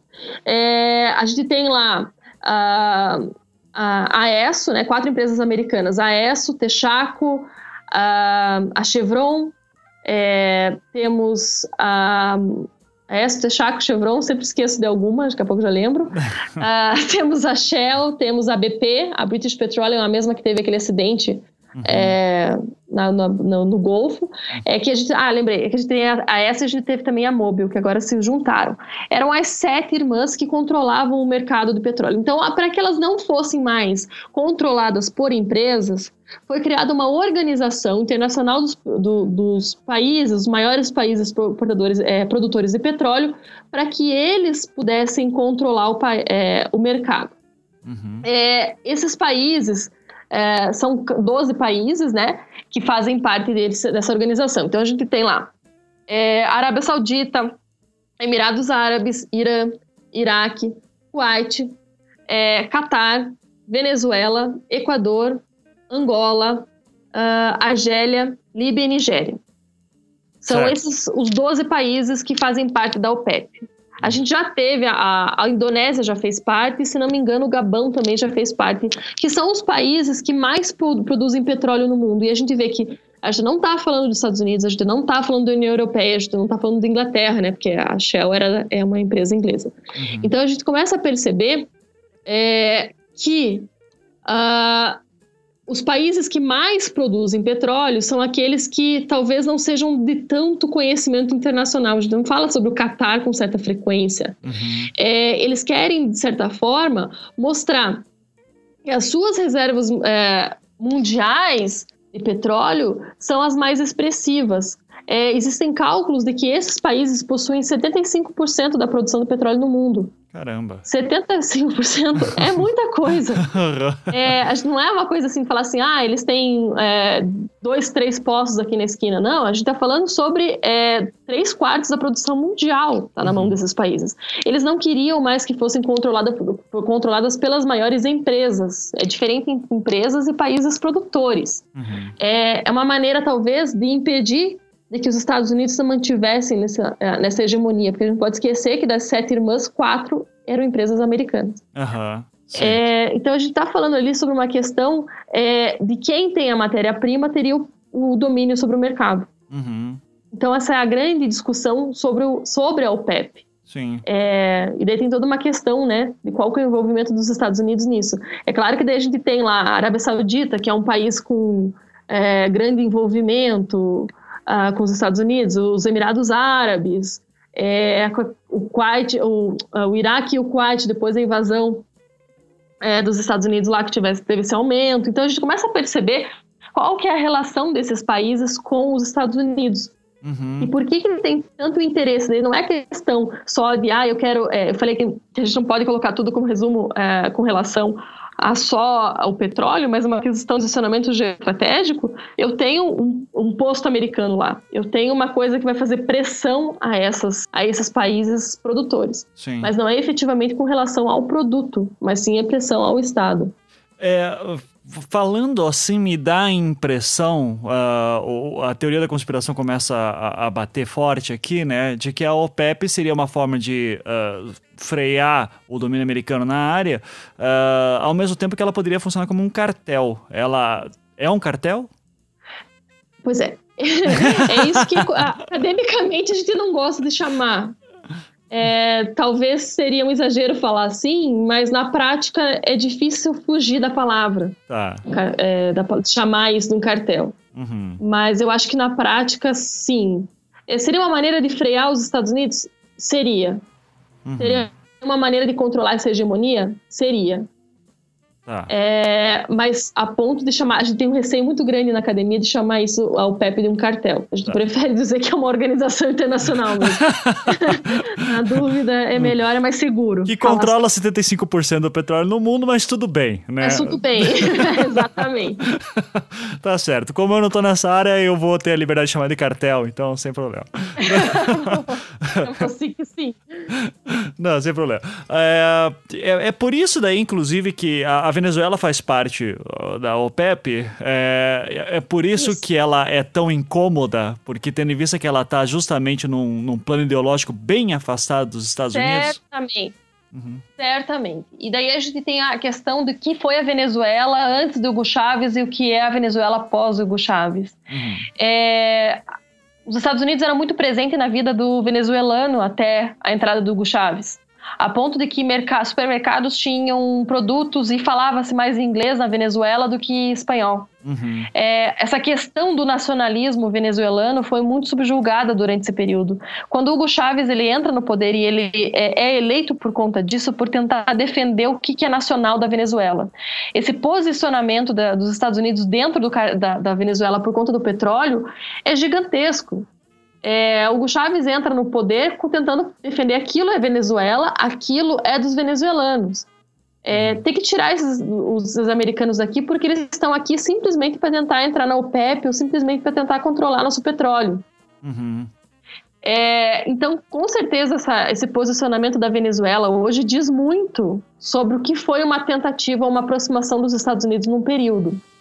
Uhum. Mas aí eu volto a dizer, é, a Venezuela produz muito, mas o petróleo não é de excelentíssima qualidade, né? Não seria o melhor petróleo que existe ali mas é um posicionamento bastante interessante de contraposição aos Estados Unidos na região. É, eu, eu não sei, mas falando assim, eu não sou especialista no assunto, mas me dá a impressão que a Venezuela incomoda mais porque ela está na OPEP do que por qualquer coisa, que se ela não tivesse, talvez não incomodasse tanto assim, o, o sei lá, que nem, sei lá, Coreia do Norte, quem que se importa, sabe? São, são uns obando de louco lá que estão fazendo, postam um vídeo no, em rede social de que estão fazendo treinamento militar, mas fica mais ou menos por aí, né? Agora, Venezuela parece que o pessoal tem um medo, assim, absurdo absurdo, né? De, é, de o, a ideia que o norte-americano tem sobre o que é a Venezuela, de que é um regime comunista. Bom, achavam que o Brasil também era. Teve, teve um monte de gente que veio pro Brasil achando que era isso. Muita gente achando que ainda a gente. É, o PT teve que cair por conta desse comunismo, né?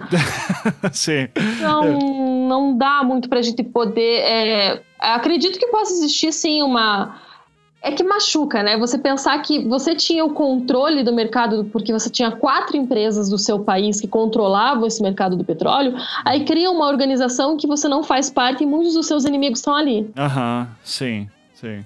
Né? Então, uma zona de influência muito mais próxima. Exato, que não é que a gente veria um é, reunião de países como Angola, Líbia, Nigéria, Venezuela, reunidos para discutir alguma coisa de mercado que os Estados Unidos dominaram por muito tempo. Uhum. Dificilmente a gente veria isso. Sim, sim.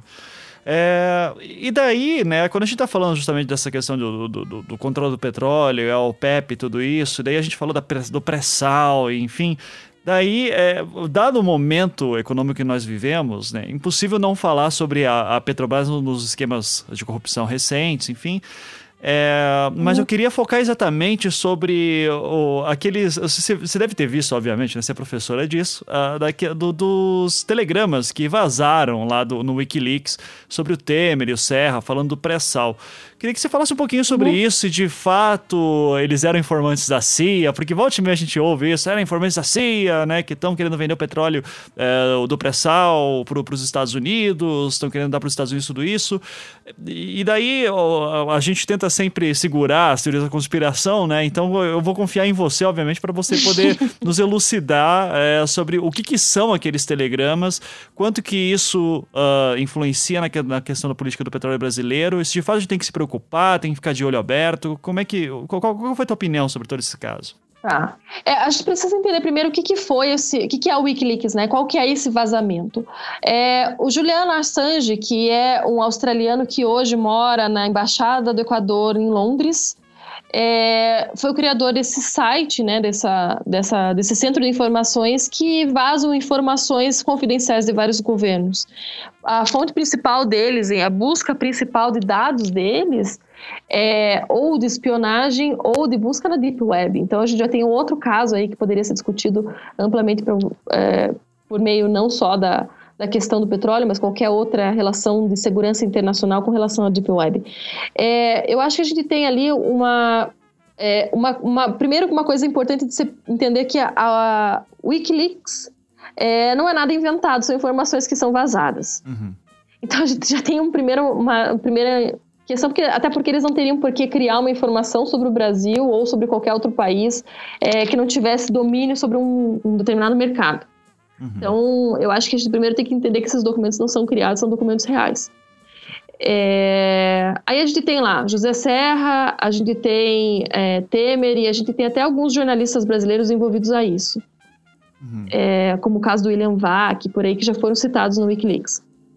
É, qual que é a principal causa de espanto é, sobre a questão do petróleo brasileiro uh, no Wikileaks seria a questão da descoberta do pré-sal. A descoberta do pré-sal não é só a questão de que encontramos um poço gigantesco de petróleo de boa qualidade, como conseguimos também, de certa forma, retirar um pouquinho, por mais que seja uma questão mais de é, uma mínima exploração, porque ainda não tem tecnologia para isso, mas é mostrar um certo domínio. O Brasil seria autossuficiente e completamente soberano na questão da energia. É, se o Brasil tem essa capacidade de começar a vender para outros países, imagine qual seria, é, então, o desenvolvimento de uma OPEP no uhum. mercado desse do pré-sal. Ou o desenvolvimento do, de um único país que seja tão incômodo aos Estados Unidos, como é o caso da Venezuela. Então, é você ter uma tecnolo é, tecnologia, não, mas o conhecimento para depois desenvolver uma tecnologia sobre o caso, é, tão expressiva assim. Aí a gente tem lá políticos envolvidos nessa, nesse vazamento de informações ou que, serviços, que serviram de, espion, de espiões né, para espionagem desses produtos. A gente começa a perceber o quão crítica é a situação com relação à segurança desses dados. Porque a gente tem que voltar lá para o começo entendendo que a Petrobras não é uma empresa que, forne que, que, que, sustenta o Estado, e sim o contrário, é uma empresa que faz parte do Estado, né? Uhum. Ela sustenta o Estado simplesmente porque o Estado é industrial por conta dessa empresa que foi criada pelo próprio Estado. É uma coisa que você não consegue mais desassociar a Petrobras do governo. Uhum. E você começa a ter informações sobre essa questão, que já não é mais uma empresa, assim, sim do governo nacional, que são repassadas para outros países ou para outras empresas. Seria uma questão de que estamos fornecendo materiais e informações privilegiadas do nosso Estado, caso um dia a gente resolva abrir é, licitações internacionais ou alguma coisa de exploração, para que existam empresas que tenham facilidade esses dados e que possam, de uma maneira talvez é, injusta, participar dessa, dessa disputa. É, a gente começa a perceber o quão, é, quão, como que essa informação chegou no brasileiro, no cidadão comum, digamos assim, né? Porque é, nos países, em outros países, como é o caso dos Estados Unidos com relação ao Snowden, Snowden foi tratado como um traidor da nação. Uhum porque ele vazou informações sigilosas. Já o Michel Temer é o presidente da República na atualidade no Brasil. Uhum. Ele não é um traidor de nação porque ele fez isso. Uhum. Porque vazou informações que poderiam ser de foro privilegiado para alguém. Sim. Então a gente começa a perceber que é, aquilo que poderia ser nacional defendido pelo brasileiro ou para o Brasil é, passam a ser uh, foco de talvez de tentativas de é, ganhos é, informações privilegiadas para que depois possam trazer outros ganhos para essa pessoa. O valor da, da informação deixa de ser um valor estratégico para a empresa e começam a ser valores é, pessoais que uhum. passam a trazer benefícios à pessoa e não mais ao Estado. Uhum. Então a informação desses dados, esse vazamento de informações com relação ao WikiLeaks no Brasil, eles não foram muito bem interpretados. Eu acho que o brasileiro, não, o brasileiro comum não sabe, é, não consegue entender ainda o que é o WikiLeaks. Sim. É, não consegue entender o que, que foi esse vazamento de informações. Não consegue entender que esses dados que foram informados é para que no futuro, quando tiver uma é, discussão sobre quem vai explorar o pré-sal, que isso ainda não existe, é, possa ser dado para uma empresa que teve alguma informação privilegiada de outro país. É a uhum. questão da invasão de divisas, né? Sim. Então, é, é basicamente essa. É, porque o, especificamente sobre os telegramas vazados do Serra no, no Wikileaks, que foi de 2009, eu tô vendo aqui, uh, que ele lançou esse, esse telegrama, é, fala justamente que ó, o petróleo que foi encontrado no pré-sal, é, a, a, Petrobras tem total domínio sobre ela, e, e daí começa a ter conversas que talvez a Chevron poderia pegar também, enfim, e começa a assustar muito muito quando uhum. você vê uhum. que o Temer também trocou informações de telegramas com os Estados Unidos e de, repente hoje o Serra ele é o ministro das Relações Exteriores. É, como você, como que você vê essa situação assim? Porque eu tô tentando, tem ouvintes que não gostam quando a gente usa a palavra golpe aqui, né? Mas eu vou dizer assim, porra, tá, cara, tem cheiro de golpe, tem cara de golpe, sabe? Então, é, por favor, traga, nos elucide aqui assim nesse é. sentido, como é que você uh, vê essa questão uh, sobre esse, de repente, esse alinhamento de forças que parece que é muito cômodo, né? Parece, parece que é uma grande coincidência, assim, de repente, o Serra virar ministro das Relações Exteriores. É. Pois é, daí é uma, é uma questão bastante complicada quando a gente joga a Petrobras nesse meio, porque a Petrobras é uma empresa que é, o petróleo é nosso, a noção de, de, toda a discussão que existiu antes da criação da Petrobras foram movimentos populares. E agora o que aparece é um momento, parece que cria-se uma ojeriza ao que é a empresa. Uhum. Então, a Petrobras não é mais para ser nossa. Vamos pegar raiva disso, vamos é, soltar várias informações negativas para que daí ela possa ser pri, é, privatizada. E daí, na hora de discussão sobre quem é que vai aceitar ou quem vai pegar essas partes da privatização, aparecem empresas que têm, é, tiveram contato com os políticos que estavam no governo com relação a isso. Uhum. É, você acha que uma, uma Chevron não vai de, duvidar do, do, José Serra? Ah, ele foi ministro é, das Relações Exteriores. Uhum. Mas, ao mesmo tempo, é o mesmo ministro que há algumas semanas atrás perguntou o que foi a NSA numa entrevista. é, aquela foi ótima. é, ele acho que foi para o Estadão ou foi para a Folha de São Paulo, não sei bem, mas perguntaram sobre a NSA e ele falou, não, falou que não sabia o que, que era, mas a NSA tem toda uma relação com a Petrobras, né? Que foi eles uhum. investigar a Petrobras. Uhum. É, o Snowden informou que a Petrobras foi grampeada. Uhum. Então, eu não sei até que ponto que ele realmente não sabia ou se fez derrogado. Então, a gente já começa a questionar. É, esse envolvimento desses políticos com empresas internacionais que é, do mesmo, da mesmo ramo, talvez apenas possa nos dizer o quanto eles estão querendo privatizar a Petrobras e quanto essas empresas não teriam informações privilegiadas para depois é, poderem é, abocanhar essa fatia do mercado, né?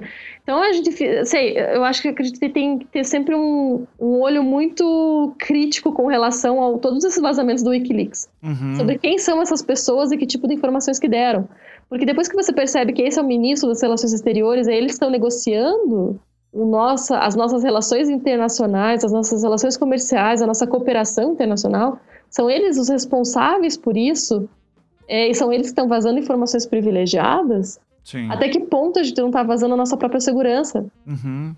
Sim. É, e, e, nesse ponto, eu já falei isso no programa, alguns programas anteriores, assim, é, eu não consigo deixar de pensar a todo momento, não sei se você já leu o livro da, da Naomi Klein, A Doutrina de Choque, é, e, e, que, é, e, que, ela fala justamente isso, sabe? Os melhores momentos para você passar certas políticas que são uh, polêmicas, principalmente questões de políticas de privatização, são justamente os momentos de crise em que você aproveita uma desestabilização política para poder passar isso. Daí, de repente, você vê que as estrelas estão se alinhando por um ponto que a Petrobras está super desacreditada, que porra, de repente tem o Serra aí entrando como ministro das Relações Exteriores, é, o PMDB ali na força, se alinhando com o PSDB. Então, é, é, é, que já tem um histórico também, por exemplo, lá da privatização da Vale. E independente de ser bom ou não, mas parece que as forças se alinham justamente para que a gente veja uma privatização maior da Petrobras, apesar de que a gente já viu que a Petrobras já não é totalmente uh, estatal, mas como você bem falou. O que que. Hum? O meu ponto é assim: se de fato a gente está vivendo o doutrina de choque da Naomi Klein, chega um momento em que a população aceitaria para a privatização da Petrobras. O que, que mudaria uh, da política de, uh, de uh, política de partição pública que hoje tem, pública privada que a Petrobras tem hoje, para uma total privatização dela? Como é que isso sentiria, seria sentido no mercado?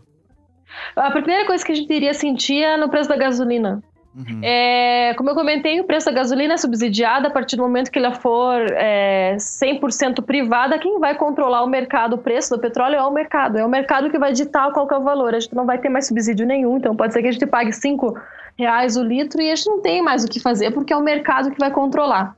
Uhum. Não tem por que eles não quererem mais lucro do que isso. Eu acredito que a gente possa dizer que estamos vivendo sim a doutrina do choque da Naomi Klein. Eu acho que é até bem pior do que a gente possa é, querer admitir. Uhum. É, a questão da, dessa nacionalização, dessa privatização da Petrobras, ela é eminente. É a questão do que a gente, se continuar o sistema político da maneira como está, é, precisaria de um apoio popular muito forte para que isso não acontecesse. É, e daí eu volto a lembrar que a Petrobras só foi criada por conta do movimento popular e eles querem que exista um movimento popular para que é, apoie essa, essa privatização da mesma maneira. Uhum. Não é necessário que se queime a imagem da Petrobras, é necessário falar que não é uma empresa idônea, que não é uma empresa séria, não é uma empresa que tenha seus é, benefícios. Sendo que a gente tem aí, uh, não pode esquecer, né, desse envolvimento da Petrobras na própria cultura econômica brasileira. A nossa industrialização inteira é baseada na Petrobras. A partir do momento que houver uma privatização, a gente está privatizando a nossa própria economia. Sim. Inteira. Então não uhum. é só uma, não é só um setor. A Petrobras ela foi responsável pela industrialização, então a gente estaria é, privatizando o nosso sistema industrial inteiro de uma vez só. Uhum. Mas, é, mas vamos lá, eu, eu deixa eu fazer um paralelo aqui, fazer do advogado do diabo.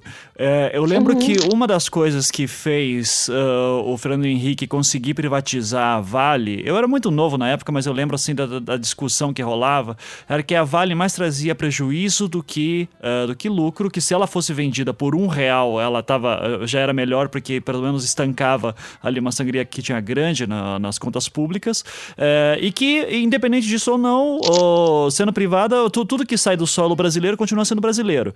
O petróleo continuaria sendo brasileiro numa privatização, é, esse é um paralelo uh, justo, não é bem assim a história da Vale. Como é que você comenta esse tipo de argumento? A questão da Vale foi. É, daí, essa é, é, o, é, o, grande que da questão de se dizer por que não privatizar a Petrobras, né?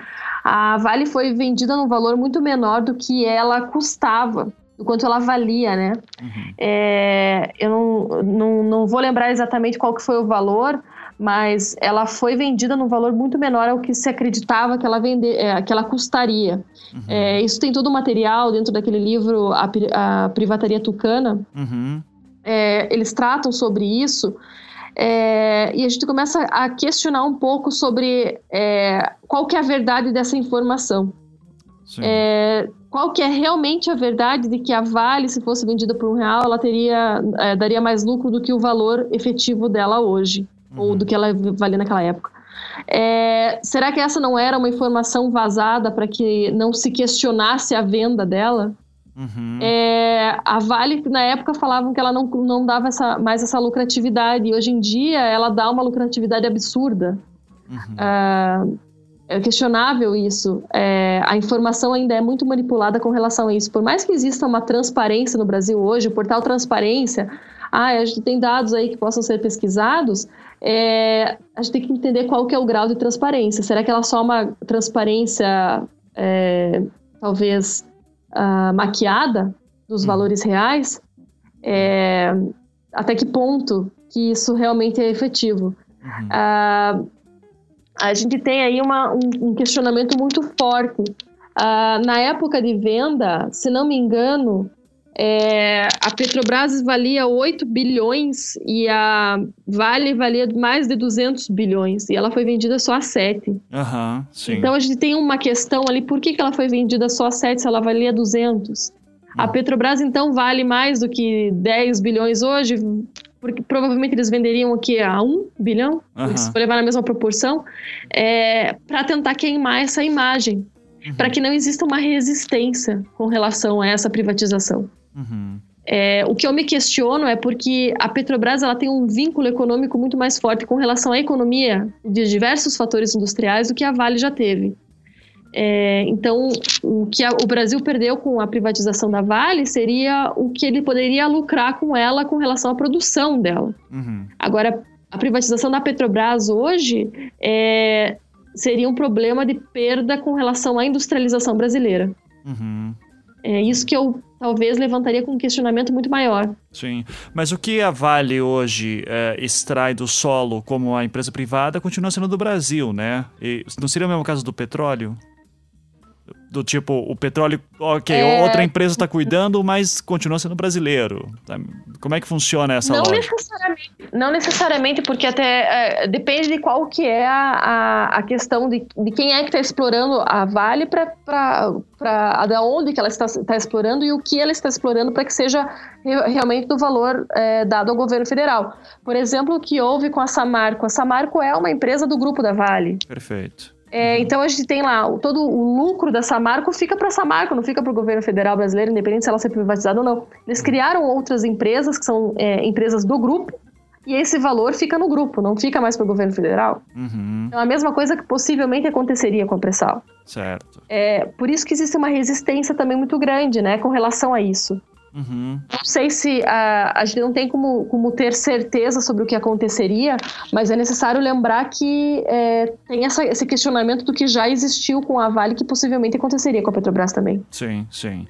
Qual que, é, de 0 a 10, qual que você acha que é a chance da Petrobras ser privatizada no, nos próximos uh, capítulos dessa novela chamada Brasil?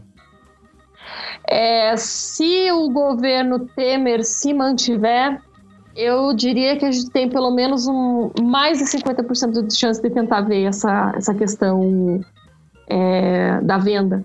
Mas veja que eu falo mais de 50%, eu diria umas, uns, sei lá, 54%, diga, uhum. diria isso. Uhum. Porque a questão de que o governo Temer está sendo muito questionado no, depois que ele assumiu, né? Uhum. Digamos assim.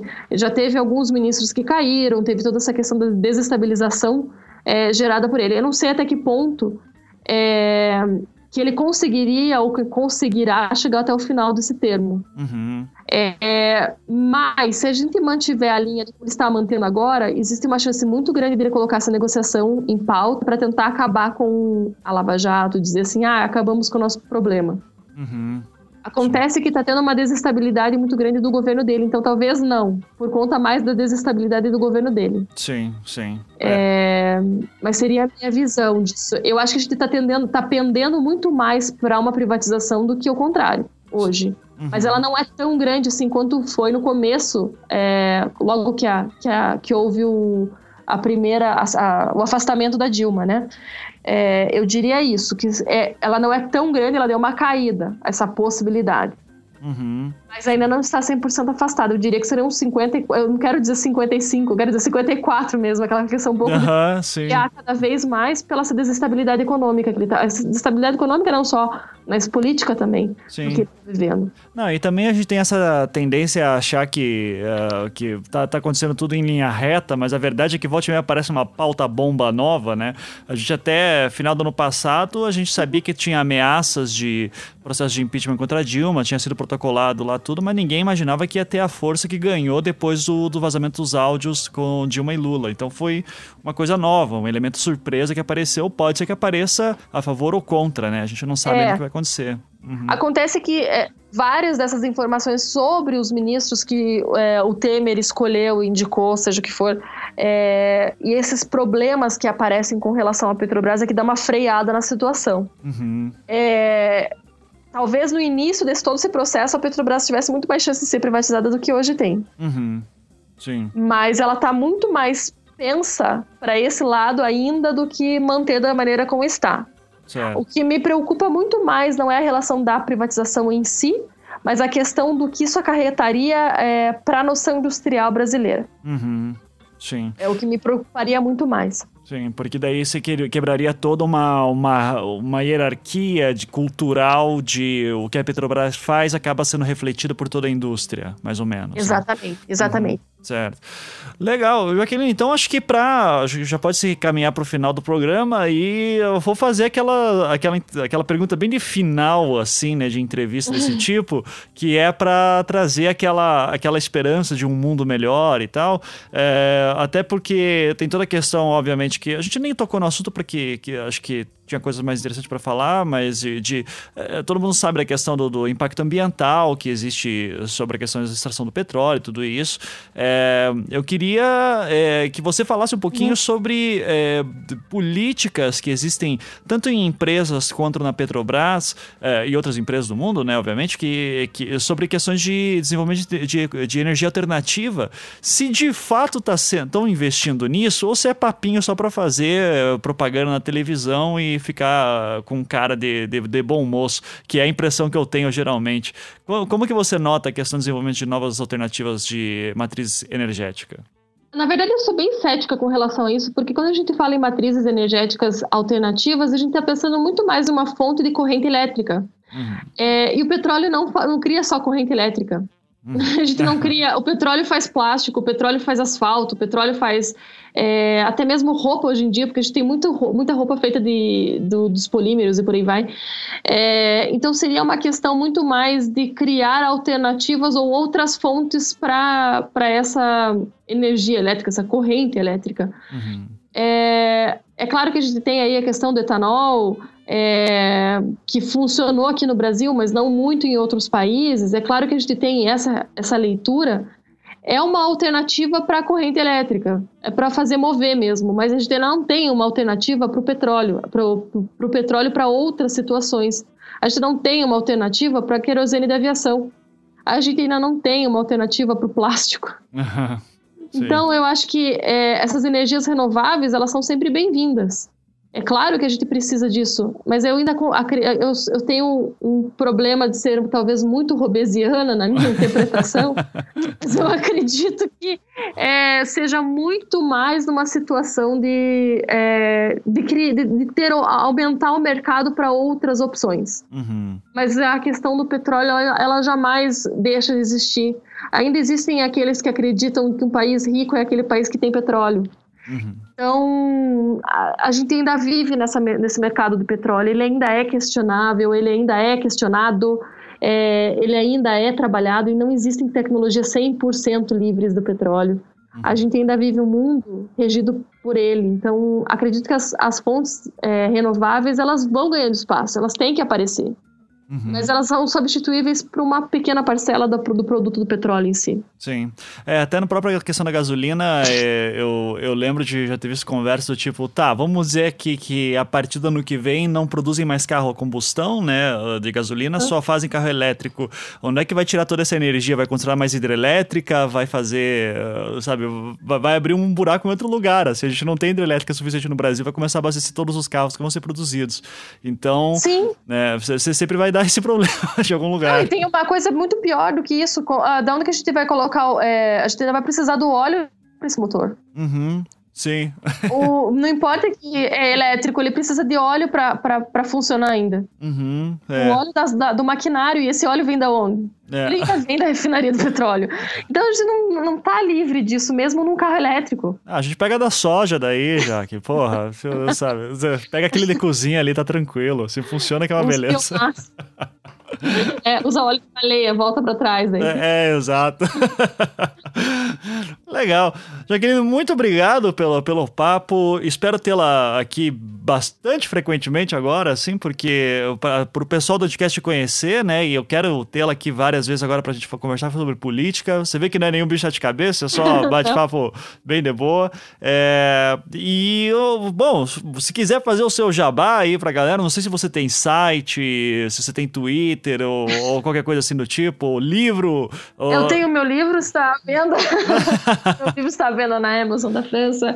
É, se chama Petrobras, o, o Comment devenir uma, puissance pétrolière, para quem sabe falar francês, ou Petrobras, como se tornar uma potência petroleira.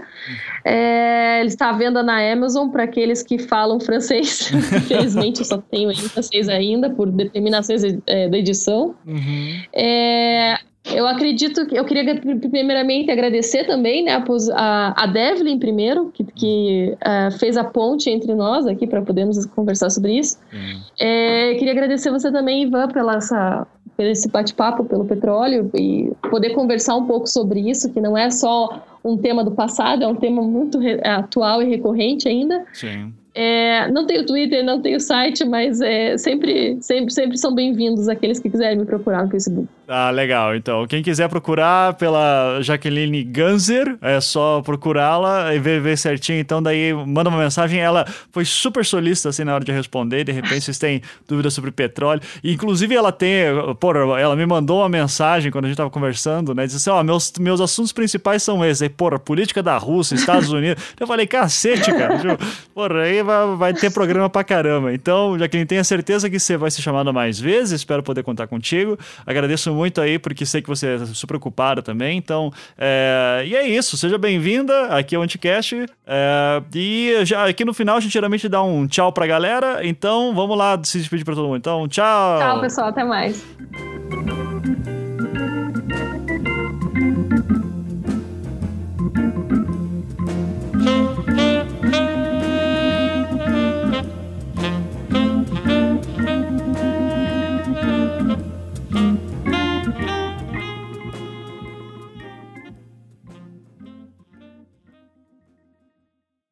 E você paga seguro, né? Que, que, que merda.